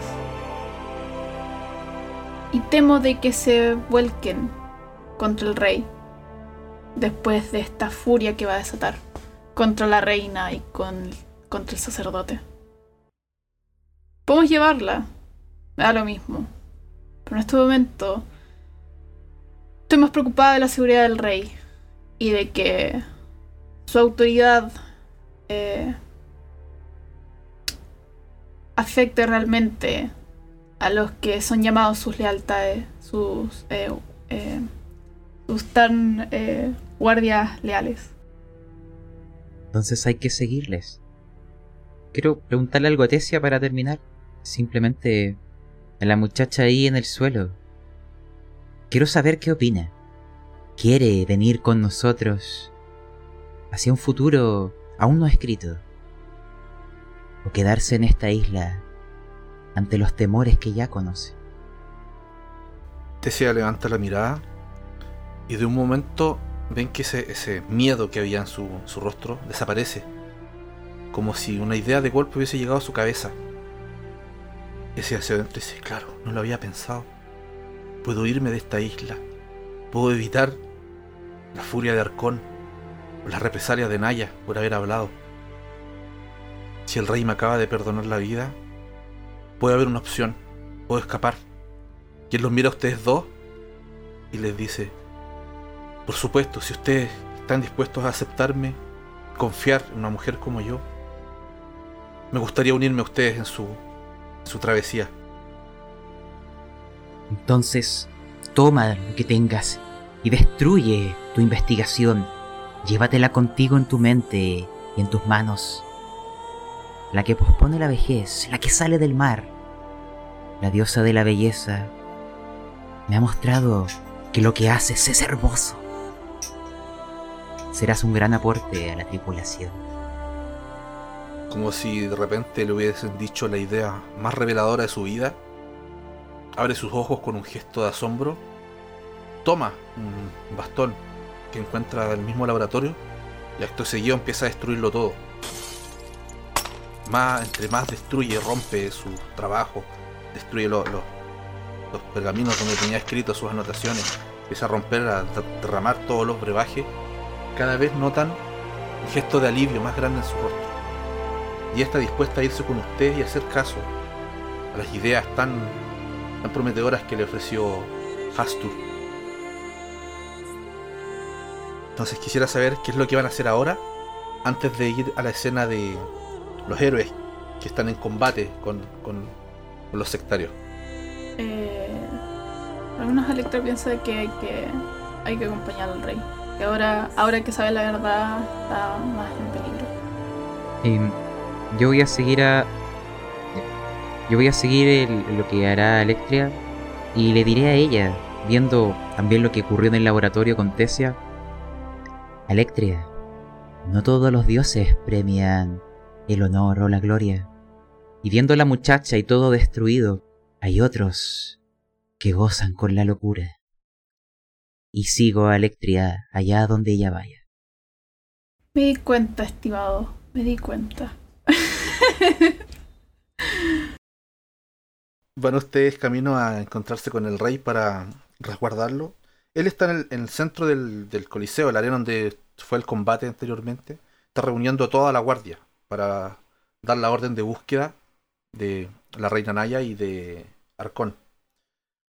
Por otro lado, continuamos con esta escena en la que están dentro del templo de Apolo. Cleístenes y Pollux rodeado de sectarios que fueron llamados por Arcón, quien escapó por un costado de este templo, y la reina Naya, que también escapó en otra dirección. Ambos superaron la tirada. Entonces, si mal no recuerdo, Pollux quería perseguir a Naya y Cleístenes al revés, Pollux a a Arcón y Cleístenes a Naya. Perfecto, van al lograr alcanzarlo, no físicamente, pero sí llegar al punto en el que estaba cada uno de ellos.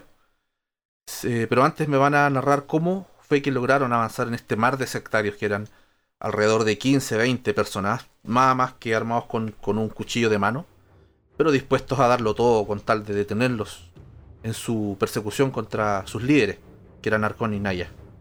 Partimos con Cleístenes, que sacó la tirada más baja. Lo mío es simple, llano y totalmente eh, bruto. Envisto con la cabeza bien baja sobre el primer hueco que veo. Y empujo, empujo, empujo. Y sigo empujando hasta que mi propia fuerza termine de derribarlos. Este, ya he demostrado con este, con que la fuerza bruta funciona. Así que con ellos directamente es hacer un, un molde rugby con, con una sola persona. Una vez que rompo esa barrera, directamente corro. Eh, bueno, Pollux está en, el, en medio del templo. Ve que al, el sacerdote Arcón y la reina salen corriendo mientras eh, dijiste una veintena de hombres se nos aproximan, ¿no es cierto? Eh, mira hacia la entrada donde dejó su espada y su escudo, mira a los hombres y se da cuenta que tiene que luchar. Eh, empieza a lanzar puñetazos eh, a diestra y siniestra, golpea una vez, golpea otra vez. Eh, cuando golpea una tercera vez se da cuenta que hay que alguien interpuso un, una daga, un cuchillo, algo por el estilo, y golpea la daga. Ve que se hace un corte enorme en el brazo. por un momento piensa que tal vez perdió un dedo, pero no está seguro. Sigue peleando, golpea, siente un, un, golpe, un golpe de, de una daga en su coraza. Por suerte no atravesó. Se echa atrás. De repente se ve rodeado de hombres, de 6, 8 hombres que se le tiran encima. Eh, está prácticamente aplastado. Eh, trata de hacer fuerza hacia un lado, hacia otro. Eh, empieza a faltarle el aire. Pero en ese momento, eh, Cleístenes pasa hecho un toro por el lado, derribando a todos. Eso le permite una pequeña abertura por la cual se sumerge, se tira un lado, golpea a un hombre, corre hacia la puerta, hacia la entrada del, del, del, del templo y ahí consigue agarrar su- por suerte su espada. Y en ese momento, Pollux empieza a talar. Empieza a lanzar cortes a la altura del tobillo. Un tobillo aquí, el hombre cae. Y es, un- es, y es como si empieza, se, se empieza a ver como si un leñador talara gigantescos árboles. Y empiezan a caer uno a uno, todos talados desde el tobillo, desde la pantorrilla, desde la rodilla. Uno, otro y otro. Así de repente ve que los hombres que lo enfrentan se detienen y ven que el talador se abre paso, se abre pase por este, este bosque de hombres y, va en dirección hacia el sacerdote, hacia Arcón. Perfecto, después de esta escena de suma violencia donde Pollux demostró ser, quien dice ser, el talador de hombres, emprende su búsqueda tras de el sacerdote Arcón, que huyó a toda prisa por un costado del templo. Cuando logra divisar por dónde salió, sale a un costado del templo y notas que es un camino bastante curvo, que da ciertas eh, ciertas eh, heces hacia distintos lados, donde lo ves que él va escapando hacia una especie de roquerío, donde hay muchos eh, y se logra divisar el mar, van por una orilla de la isla. Cuando empiezas a correr detrás de él, logras ver que él llega a un punto en el que no tiene para dónde escapar. Es un acantilado. Él se da vuelta y sin mostrar ningún tipo de miedo en su mirada, sin, sin ningún tipo de preocupación, te dice, a ese Apolo al que le rezan los estúpidos de esta isla, se han equivocado toda su vida. No saben a quién le han estado rezando todo este tiempo. Te hace un gesto y él se lanza por ese acantilado. Corro, corro hasta la orilla a ver Y dónde él cae.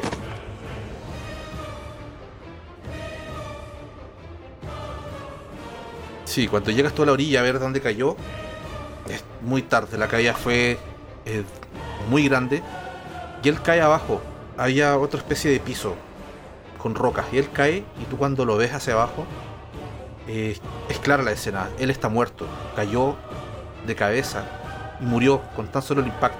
Y ves como la sangre se está derramando. Me, me impresiona su su locura o valentía, como, si como quiera que se le llame a esto. Y en, y en ese momento siento un poco de debilidad, miro, miro mi brazo eh, que tiene un largo corte, miro un dedo que está, el meñique que está destrozado y que pienso que tal vez lo pierda, pero no hay tiempo para, para esto. Y empiezo a correr eh, tras los pasos de Cleístenes. Perfecto, cuando tú vas corriendo de vuelta a encontrarte con Cleístenes, sientes como el piso o el subsuelo debajo de tus pies empieza a tener cierto movimiento, especie de temblores, muy suaves pero muy repetidos en el momento que vas corriendo. Vamos ahora con eh, quien logra eh, darle casa a la reina Naya, quien sin ningún tipo de apuro se iba caminando por un costado de del templo. Cuando logras encontrarla, ella se da vuelta y te mira y con un gesto, una especie de sonrisa, dice, ¿crees que vas a poder detenerme? Y de un momento empiezan a aparecer muchos más sectarios, los que están dentro del templo, detrás de ella. Y te mira con, con una mirada muy desafiante. Los de adentro fueron unos simples imbéciles, te dice. Veremos si puedes enfrentarte a los de verdad. Y ves cómo aparecen cinco. Cinco sectarios. De un costado de la reina a enfrentarse directamente contigo. Sí, Su Majestad, estoy totalmente listo. Y más le vale que usted también lo esté. Perfecto, esto va a ser una contienda de sangre y valor. El número objetivo va a ser un 10. Dale, Cleístenes. Me la pasé peleando. Dale, Cleístenes, eres el campeón. Dale, dale. Bien, eh, una pregunta. Yo ya los favores divinos ya lo utilicé los tres. Eh, ¿Puedo utilizar como favor divino los dos de la deidad patrona? Por supuesto, también están disponibles para el, para el uso y mecánicamente son igual que los otros. Ah, perfecto, eso es lo que... Bueno. Entonces, sangre y valor. Objetivo 10. Dije 10. Te- El mayor peso que tienen eso es el narrativo, ya que son tu deidad patrona, al, al quien tú, tú sigues. ¿Puedo utilizar res- eh, resolución y espíritu para combatir a un cansadísimo? Exacto. Justamente Perfecto. representa lo que es resolución y espíritu. Eh, Otro dado de nada. Gastar favor divino. Sí. Justo. ¡Ujale! Perfecto, entonces vemos cómo estos sectarios empiezan a avanzar. Y estos ya no vienen con un simple cuchillo de mano. Estos vienen armados con espadas. Empiezan a rodearlo por todos lados. Una especie de círculo, una ronda alrededor de, de Cleístenes, quien claramente va a ser vencedor de este combate. Pero cuéntanos, Cleístenes, ¿cómo es que logras salir ileso de este combate contra cinco sectarios armados? No sé si leso. Eh, voy a... pre- Increíblemente voy a esperar la primera arremetida. Justamente esa primera arremetida es lo que me va a permitir a mí robar la espada a- al primer sectario y ya estar en un combate un poco más igual. El combate me cansa. Luchar contra uno eh, es complicado, contra cinco y bien armados es un poco más complicado. Pedí la, la ayuda de, de Atenea en su faceta bélica para que me enseñe, para que me ilumine de forma mm, estratégica cómo poder vencer en un 5 a 1, cómo posicionarme mejor, dónde aplicar eh, las estocadas lo más rápidas y precisas posible. Básicamente me transformo en una máquina de matar. Eh, otra vez eh, entro en esta furia totalmente irascible donde mi pelo colorado empieza a transformarse en rubio de vuelta donde empiezo a gotear sangre desde, desde mis propios cabellos. Y empiezo esto a cada uno, tajo a otro. Paro un, un mandoble de, de uno de los, este, de los sectarios que aprovecho perfectamente para utilizar ese mismo envión a favor mío y terminar estocando a otro de los sectarios y con el último movimiento degollar a, a este que estoqueó a, a su propio compañero. Eh, fueron cuatro. ¿Dónde está el tercero? El quinto. El quinto estaba a mi espalda. Aprovechó y me dio un, un corte sobre, sobre la espalda, que es lo que me tumba. Pero en la caída aprovecho, me doy vuelta y cuando me va a dar el, la estocada, el cup de gra, aprovecho y le pongo la espada en la garganta. Así que me levanto, utilizo algunas de las, de las túnicas de los de estos sectarios, lo utilizo como especie de venda improvisada sobre mi, sobre mi torso, ya que no llego precisamente a mi propia espalda, y le encaro de vuelta a la reina. Naya, estos son tus guerreros, no fueron nada. Ahora enfréntate a un verdadero hombre, un verdadero guerrero. Naya que no se esperaba para nada este, esta muestra de violencia y de habilidades por parte de Cleistere, ves como su cara de sonriente pasó a una preocupación terriblemente extrema. Ya no tiene ninguna carta bajo la manga para defenderse ni esconderse. Sabe que lo único que le queda es enfrentar el filo de tu espada o de tus espadas. En ese tanto llega Pollux que había dado persecución a Arcón. El momento que llegas a tu lado, ambos empiezan a sentir estos temblores que estaba sintiendo Pollux desde camino hasta, hasta, hasta tu encuentro. Y empiezan a escuchar gritos muy fuertes, muchos gritos, muy parecidos a los que presenciaron en la arena cuando combatiste contra Cersaios, el campeón de Nimo. Pero estos gritos no son de alegría, son de histeria, de miedo. Algo está pasando en el centro de la isla. Algo muy terrible está sucediendo y estos temblores cada vez son mucho más fuertes. Llegan a hacerles perder eh, a ciertos ratos, a ciertos momentos el equilibrio en sus pies. Empiezan a sentir que algo no anda bien en el subsuelo de esta isla. Llega Pollux a tu lado. Mientras ustedes deciden o me cuentan qué es lo que van a hacer con la reina Naya, Vamos a ir a la otra escena que tenemos en diferido con Alectre y Astur, que llegan finalmente al centro de la arena y logramos saber ahora de qué, de dónde venían estos gritos y los temblores. La gente está gritando y corriendo en todas las direcciones. El rey no sabe qué hacer. Sus guardias están esperando cuál es la orden del rey. ¿Qué es lo que, para qué los, los reunió en el centro del coliseo? pueden sentir grandes golpes muy fuertes a lo largo de toda la isla. ¡Pum! ¡Pum!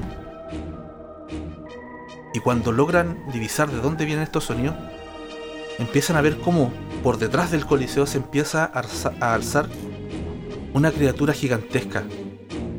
Nadie de los presentes lo puede creer. Es una serpiente de un tamaño colosal. Solo con su cola podría destruir el coliseo completo en un solo movimiento. Y empiezan a ver cómo empieza a destruir muchos edificios, casas, a su paso. Los más observadores lograrán ver que en, el hocico, entre sus colmillos, cuelgan ciertas telas, ropaje. Veremos más adelante si es que logran divisar a qué, a qué pertenecen estas telas. Mientras esto sucede, quiero saber qué pasa por la cabeza de Alectria y de Hastur. Bueno, esto es un poco lo que pasa también por mi cabeza, no sé por la de Alectria. Eh, pero Alectria ve una oportunidad de, gloria, de luchar con esta criatura gigante, enfrentarse a ella, tal vez hasta la muerte. Eh, y recuerda el, el mito de Apolo con Pitón. Y quiero saber más sobre esta, esta serpiente, de dónde, de dónde salió. Y tal vez esta es la. Creo que lo mencionó. Creo que lo mencionó Tessia. Esta fue la criatura de la que sacaban los brebajes. Y ahora se rebeló contra el pueblo.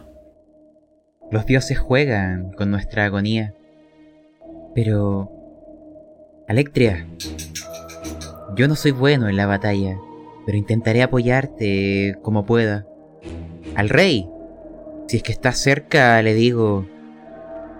Rey, del Marios, forme a sus hombres. Ahí está la razón de la muerte de, de su hijo, Ticón.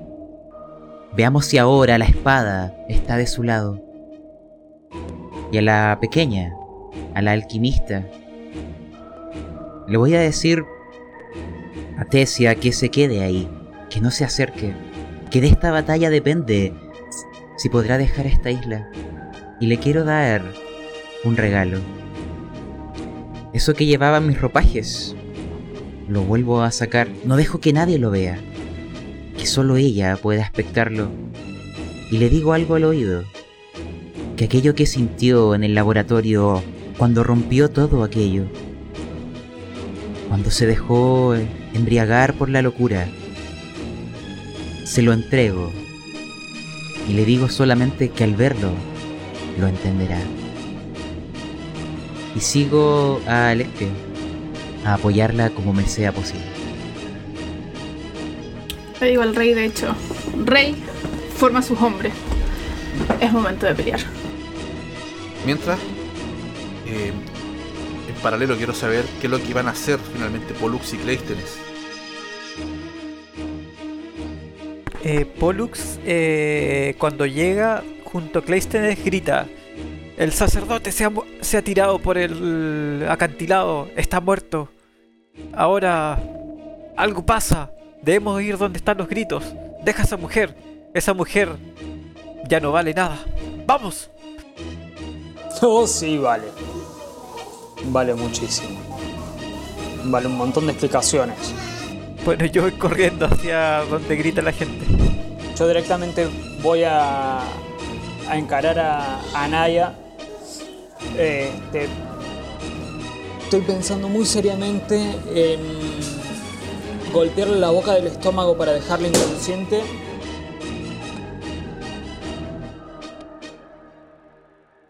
Este. Golpear la, la boca del estómago para dejarle inconsciente o directamente ir buscar un tacle y en vez de tumbarla al suelo, llevármela conmigo. Pero no la voy a dejar escapar. Perfecto, como tú decías, como Naya es, es- si bien es la reina de Nimo, no es una amenaza para ti. Así que cualquier cosa que decidas hacer con ella, puedes hacerlo sin necesidad de una tirada. Voy a ir al tacle. No, no quiero faltarle el respeto a, a su majestad. Por más vil y tramposa que sea, no le voy a levantar la mano. Perfecto, la vas entonces a llevar en tu hombro y Sí. vas a seguir a Pollux. Sí, sí. Ah, y voy a buscar las, las, las armas y demás al. Este, en la entrada del, del. del templo porque dejé todo ahí. Perfecto, vamos a hacer entonces esto. Pollux, al escuchar estos gritos, emprende su carrera hacia el origen de estos ruidos.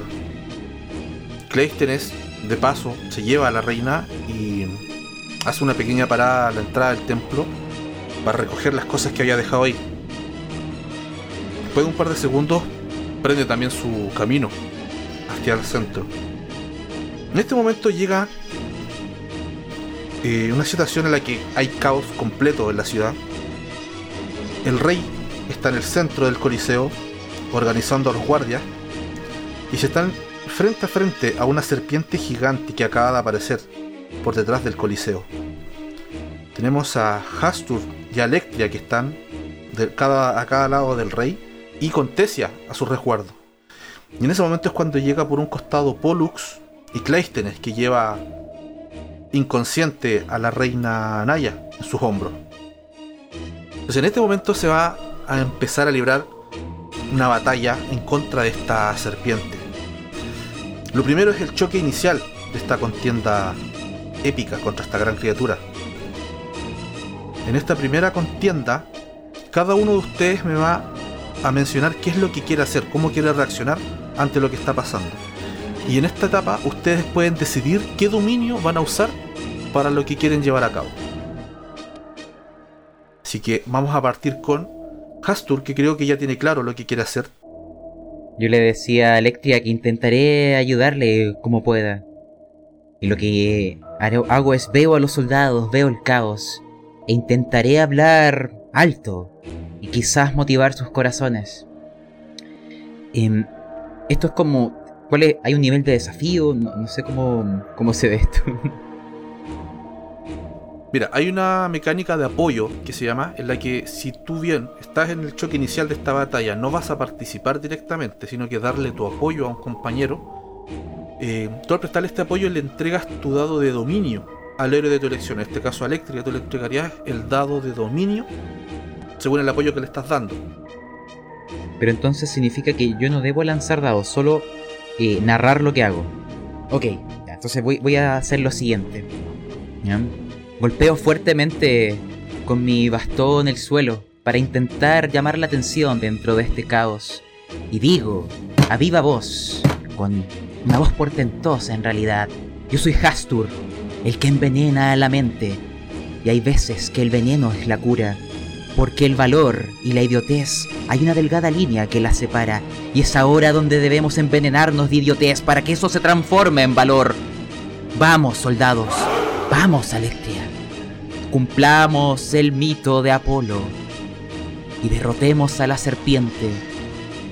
Y que los dioses nos sonrían y salga el sol en la isla de Nimios nuevamente.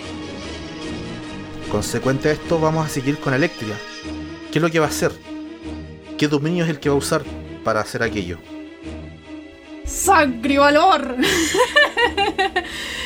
Eh, caos y destrucción. Eh, no existe eso, así que voy a usar sangre y valor. Eh, Electria va, va a sacar su espada, va a sacar su escudo y va a empezar a golpearlo para llamar la atención de, de los soldados, como una especie como de... Eh, no cántico, porque obviamente no está, no está cantando, pero como con ritmo para darle valor eh, y avivar esta, esta batalla que se avecina. Y viene y dice, ya escucharon a Astur, el que envenena la mente. Ahora escúchenme a mí, a Electria, la implacable. Cumplamos el mito de Apolo, cumplamos lo que su deidad desea, porque esto ya ocurrió. Apolo se enfrentó a la Pitón y salió victorioso de esta batalla. Ahora nosotros tenemos que hacer lo mismo. Para... Eh, en su honor tenemos que hacerlo. Y que Ares también presencie esta batalla sangrienta. Cumplamos nuestro destino. Y en una de esas terminamos los campos elíseos, gloriosos. Eh, compartiendo con grandes héroes, porque eso es lo que somos. Vayamos a la guerra, vayamos a la batalla, que no podemos fallar. Protejan a su gente, protejan todo lo que ustedes conocen, por la gloria y por el honor. ¡Vamos a la guerra! Perfecto, entonces haga su tirada de sangre y valor contra el número objetivo que son 6. Y recuerda agregarse el dominio que le dio Hastur, que es un D8, los dados de ventaja. Ahora vamos con Cleisthenes y Pollux. No sé quién de los dos va a reaccionar primero a esta situación. ¿Qué es lo que va a hacer qué dominio va a utilizar? Eh, bueno, Pollux llega y se detiene paralizado del terror. Es difícil reconocerlo a sí mismo, pero es terror. Pollux es un campeón cuando se trata de combatir a hombres, a, humanos, a guerreros, pero contra monstruos, monstruos eh, son cosas que, que a, quienes les teme. Se detiene, lo observa, paralizado por largos segundos, se queda ahí de repente la cola golpea a solo unos metros de él y se da cuenta que tiene que moverse. Ve que tiene la espada en la mano, que tiene que hacer algo. Entonces se empieza a mover, se empieza a mover un lado y cuando lo hace logra ver a lo lejos a los soldados del rey, a Astur, a Electria. Los ve reunidos y luchando y se dice a sí mismo, yo también debo luchar, lo debo hacer. Vamos, pienso, y, y empiezo a moverme, veo que la sangre corre por mis dedos, es la herida que me duele, me molesta. De alguna forma logro darme valor y espero posicionándome, me muevo, empiezo a escalar una, una pequeña construcción hasta el techo, me quedo ahí esperando y, pienso voy a lanzar mi espada y clavársela en el ojo de la criatura. Eso es lo que voy a hacer. Sí, lo haré. Y empiezo a, a- a lanzar una, una súplica a mi, a mi diosa, a Artemisa, para que lo haga. Y confío en que los movimientos de Alectria lo guiarán hasta una posición ventajosa. Perfecto, eso me suena a una contienda de sangre y valor. Sí, yo creo, sí, sí, tienes razón. sí. Perfecto. El objetivo es un 6.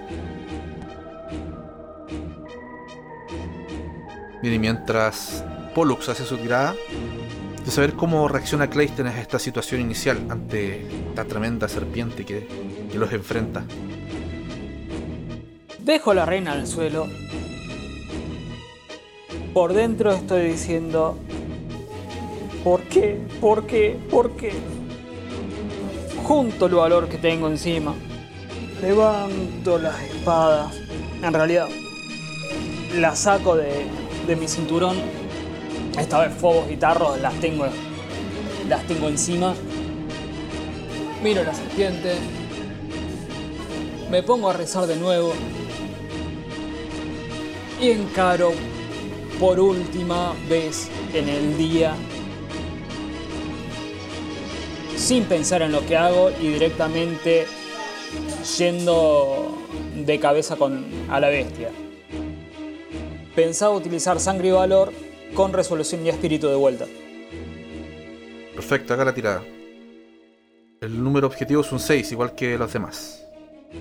Clayton gana 6 puntos de gloria y además se anota un de 10 de ventaja también. ¿En dónde lo anoto eso? Puedes anotarlo en not. Claro, en la parte de notas puedes anotarlo, o quizá en vínculos, puedes en cualquier lado que. Más que nada para que no se te olvide, que tienes un dado de 10 de ventaja. Pollux también gana 6 puntos, 6 puntos de gloria y se anota un de 10 de ventaja. Perfecto, entonces en esta situación inicial en la que todos se encuentran con tremenda serpiente causando estragos en, el pueblo de Erimos, todos me describieron las acciones que tomaron con éxito ante esta situación. Podemos ver al rey escuchando las palabras de los héroes que lo acompañan y haciendo caso, dando la orden a sus guardias de que concentren todo su ataque, todo su poder en esta tremenda criatura que los amenaza. Cuando los guardias se van acercando a esta serpiente gigante, pueden ver cómo de muchos lados empiezan a aparecer más y más sectarios también, a los mismos que enfrentaron en el templo de Apolo. Y estos empiezan a frenar el avance de los guardias. Por un lado pueden ver cómo se libra una batalla sangrienta entre los guardias de Nimos y estos sectarios que a toda costa quieren defender a la serpiente. Entonces, esto nos lleva a la siguiente situación. La serpiente gigante se encuentra amenazando con destruir todo su paso. Ya ha destruido algunos edificios y no tiene intenciones de detenerse, de dejar de destruir. Por otro lado, vemos un grupo de sectarios que empiezan a gritar, ahí está la traidora, allá está, vamos por ella. Y lo dicen apuntando directamente a donde está Tesia. Ya, tenemos un grupo de sectarios amenazando con abalanzarse contra Tesia y arrebatarle la vida. Tenemos dos situaciones. Una son estas amenazas que está presentando la serpiente, en las cuales ustedes pueden decidir si van a, a intervenir o no. Y eh, pueden optar por una segunda opción que es un contraataque. Ya, tomar acción directamente contra la serpiente, omitiendo estas amenazas que está, que está generando. Cada uno de ustedes me tiene que decir qué es lo que va a hacer, si va a contraatacar o va a evitar alguna de estas amenazas. Yo me interpongo. Perfecto, los demás qué van a hacer. Em, en mi caso, reitero, yo voy por la amenaza contra Tesia. Por a mi interior pienso, los dioses festinan con nuestro sufrimiento. Cleístenes va a, a seguir intentando eh, terminar de derribar a la serpiente. Si tengo Simplemente nos dejan embriagarnos en la gloria para olvidar sus fechorías. Voy frente a Tesia. Yo no soy bueno en combate, pero llamaré el favor de los dioses y en este acto de osadía invocaré el favor de Hermes. Perfecto, entonces tenemos a Astur protegiendo a Tesia, a Pollux. Pollux no me quedó muy claro lo que está intentando hacer. Pollux eh, posicionado ahí sobre esa casucha en el techo. Eh, piensa que tiene que proteger. Él piensa que ahí está el rey, hacia donde van estos hombres. No lo escuchan, sus gritos, nada. Él piensa que, que eh, van contra el rey o algo así. Así que va hacia el hacia los sectarios y va a luchar contra ellos. Eso es lo que se dice. Ah, correcto. No, pero en este caso eh, están en la misma posición eh, Tesia y el rey. Por lo que asumo que Hastur de alguna forma está protegiendo a ambos, al rey y a Tesia. ¿Ya? Por lo cual cualquier defensa sería hacia ellos, que son como las personas a las que directamente quisieran hacer daño los sectarios. Por otro lado tenemos a Cleístenes y Electria que van directamente tras la criatura. Tenemos la primera tirada de Hastur. Mira, mientras haces las tiradas, puedes ir describiendo de qué forma eh, pudiste eh, establecer esta defensa contra estos sectarios. Que lograste vencer claramente y defender a Tesia. De acuerdo. Yo invoqué el favor de Hermes. No es solo el símbolo de la osadía, sino también era el dios de los ladrones porque era astuto y perpicaz. Y es así como intenté actuar yo. Me acerqué hacia ellos, dejando a mis protegidos atrás, cautivando su interés. En algún momento, de mi capucha, me la bajé. Dejé que vieran mi máscara. Sus rostros cambiaron al observar algo en ella. Y con mi vara me acerqué a... simplemente con la fuerza, el espíritu, la necesidad obsesiva de proteger a los que están a mis espaldas. Eso me dio fuerzas. Y a pesar de mi falta de habilidades en combate, mis golpes fueron precisos y letales. Apunté a los puntos vitales de cada uno de ellos y golpeé una sola vez. Pero eso fue suficiente. Cuando terminé, me volví a poner la capucha de nuevo y volví a donde estaban tanto el rey como el alquimista. Perfecto, ahora me cuenta Pollux cómo ayudó en esta, en esta defensa también del rey Tesia.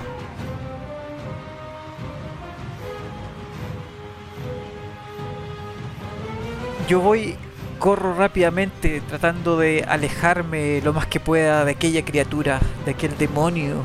Estoy avanzando, haciéndome espacio a través de, eh, de codazos, de, de patadas. He lanzado mi, mi espada al ojo de la serpiente desde, y la he perdido, así que voy buscando, dando golpes. eh, siento algún, algún lanzazo que se clava en mi, en mi hombro, eh, lo detengo, qui- quiebro la lanza, la saco y con esa misma lanza quebrada voy repartiendo eh, golpes. el filo de esa lanza se transforma en mi puñal voy atravesando corazones hasta que llego a las filas del rey, ahí junto a Astur que, que combate a, una, a, unos, a unos metros míos.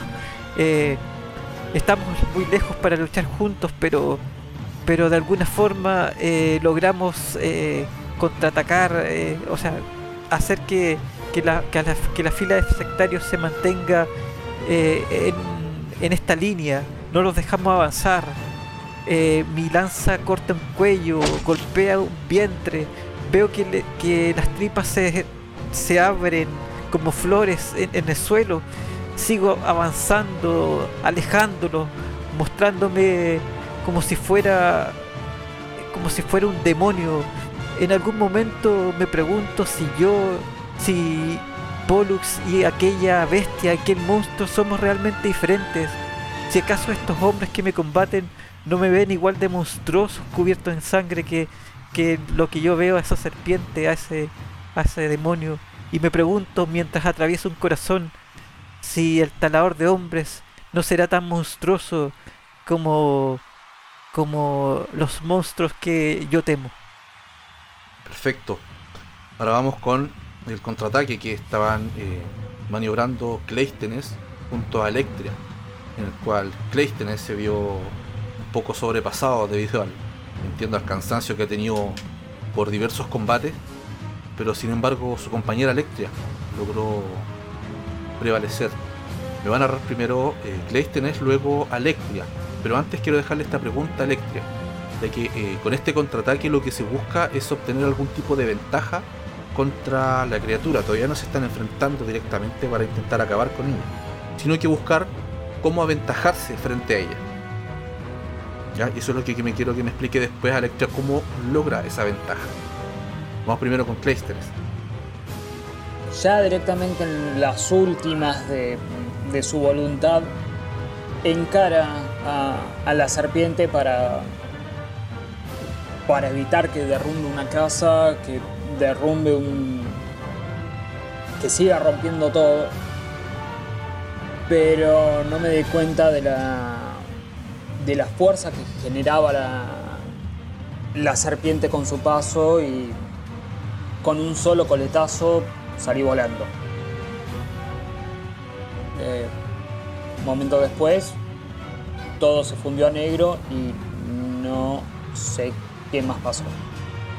Perfecto, ahora me cuenta Electria. ¿Cómo es que logra aventajarse en esta contienda contra semejante criatura? ¿Y cuál es esta ventaja que logra? Pregunta, ¿aún están estos los, los mercenarios como defendiendo a la, a la serpiente? ¿O es sectario? Sí, está un, grupo muy grande de sectarios que aparecieron de la nada.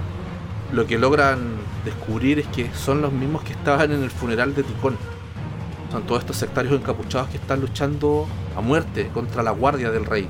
Todos estos soldados armados con lanzas están peleando contra ellos. Eh, tomo el liderazgo de, de los guardias. Pongo mi escudo enfrente mío y siguiendo un poco como formación 300, eh, le digo que se pongan como en una línea, ¿cachai? Y siguiendo también como un poco las estrategias de los vikingos, donde ponen como escudo, escudo adelante, etc. Vamos avanzando así en una línea y vamos eh, como durmiendo y matando a los tipos eh, mientras avanzamos en la serpiente.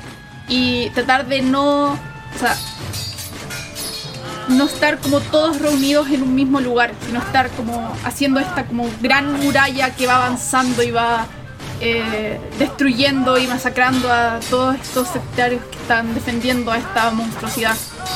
Mientras voy gritando y eh, cada vez que se abre como una abertura entre escudos vamos a eh, matando y asesinando cada uno de estos de estos enemigos y así también y, también les digo como que se alejen de la zona de la cola ya que es como donde tiene más movimiento y está eh, generando mucho daño. Cosa de también un poco rodearla a la a la, a la serpiente y no sé, que gente de atrás que empieza a, lanzarle lanza y se vuelvan a proteger con los escudos, también para protegerse de eh, los escombros que está generando eh, la propia serpiente al destruir edificaciones. Estoy tratando de hacer como una posición más estratégica en este momento, por eso pedí eh, la fuerza de Poseidón, eh, la fortaleza, en este contraataque para preservar ante la batalla. Mientras voy gritando y es como, por Apolo, por Poseidón y por Ares. Entonces tenemos lo siguiente. Esta criatura gigante que está derrumbando, destrozando edificios a su paso. Nadie detuvo esta, esta acción de la serpiente, por lo cual se entretuvo mucho haciendo destrozos en la ciudad. Por otro lado, los sectarios que intentaron atentar contra la vida de Tesia fueron frenados en seco por la valerosa defensa de Castur, con apoyo, con apoyo de Pollux, quienes lograron mantener a raya a estos sectarios sin permitirles siquiera acercarse hasta donde estaba el rey y Tesia, lo que tiene bastante tranquilos al rey y a Tesia también, sabiendo que sus vidas no corren peligro mientras estén bajo la custodia de estos valientes héroes. Por otro lado, Cleisthenes y Electria se rascaron directamente contra la, contra la serpiente para intentar aventajarse en esta batalla de vida o muerte. El tamaño de esta criatura, lo único que anuncia es muerte para todos, si es que no hacen algo al respecto. Vemos como Electria, la implacable, logra liderar al ejército del rey. No tenían muchas esperanzas de, de poder avanzar. Sin embargo, logran acabar con todos los sectarios, pudiendo avanzar y empezar a, a generar ataques a la serpiente. Cuando en ese momento empieza a recibir muchos ataques de flechas, de lanza, de parte de la guardia, esta serpiente se empieza a enfurecer, empieza a agitar su cola, a golpear el suelo.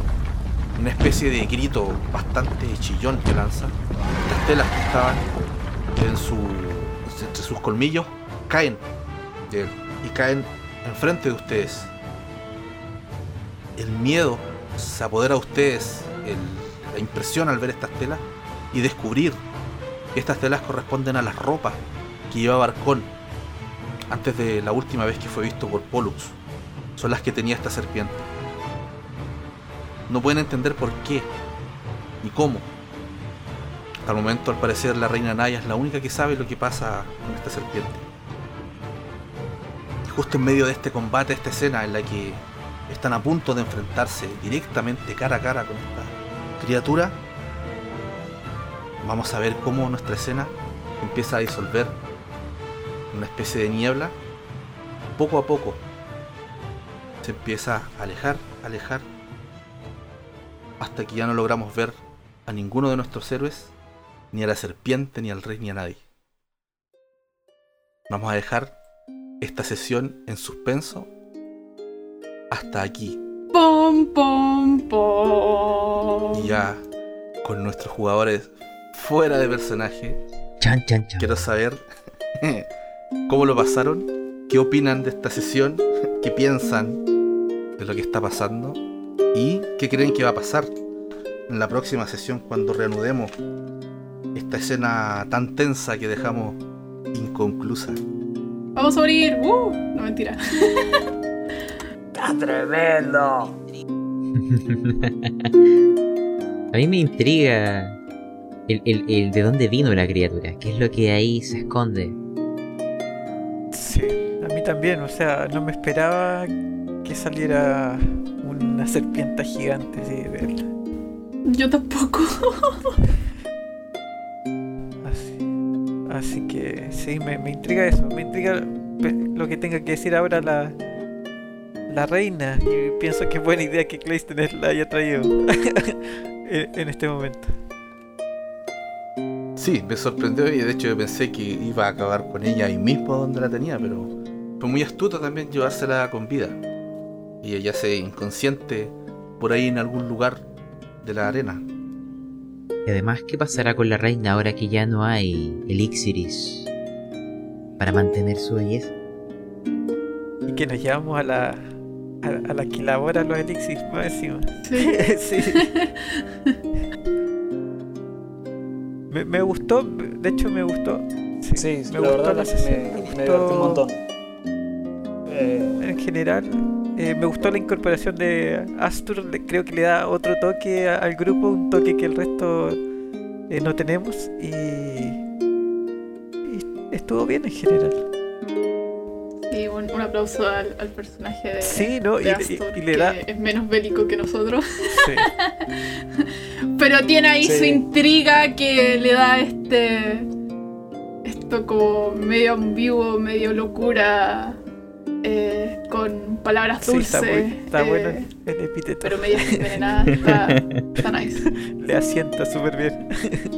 Sí, hubo, hubo un par de dudas en, en dejarlo no, pero por ahí Hastur decidió finalmente dejar ese epíteto. Y está, está muy bueno ese personaje. Sí, que, que habíamos hablado con Brian, le pregunté ya, ¿qué es lo que se han creado? ¿Qué, qué- qué queda? y dije ya, eh, creo que quedaban dos eh, dominios que no habían considerado. dije ya, vamos por eh, uno de ellos, el de, el de arte, a ver cómo resultaba. Bueno, también lo pasé muy bien con ustedes, así que genial eh, jugar esta aventura heroica y veamos hacia dónde nos lleva el viento, ¿no? Y los dioses. Muchas preguntas sin resolver quedaron en esta isla llena de misterio, que no pensé que iba a ser tan misteriosa, pero entre más y más adentraron, más dudas fueron apareciendo. Yo por ahora les agradezco mucho su presencia, su buena onda, también me divertí mucho jugando esta, esta sesión con ustedes. Y por mi parte, no tengo nada más que decir, más que agradecerles y despedirme. Hasta la próxima sesión de este podcast de El Gnomo Rolero. Así quedan algunas palabras finales de los jugadores. Acompáñennos en el siguiente capítulo para ver qué pasará con estos héroes y con la isla donde estamos. Eso, vamos a ver qué pasa con, con la serpiente, con nuestros héroes y con el destino de esta isla prácticamente en ruinas después de los estragos que causó la gran serpiente. Nos vemos entonces.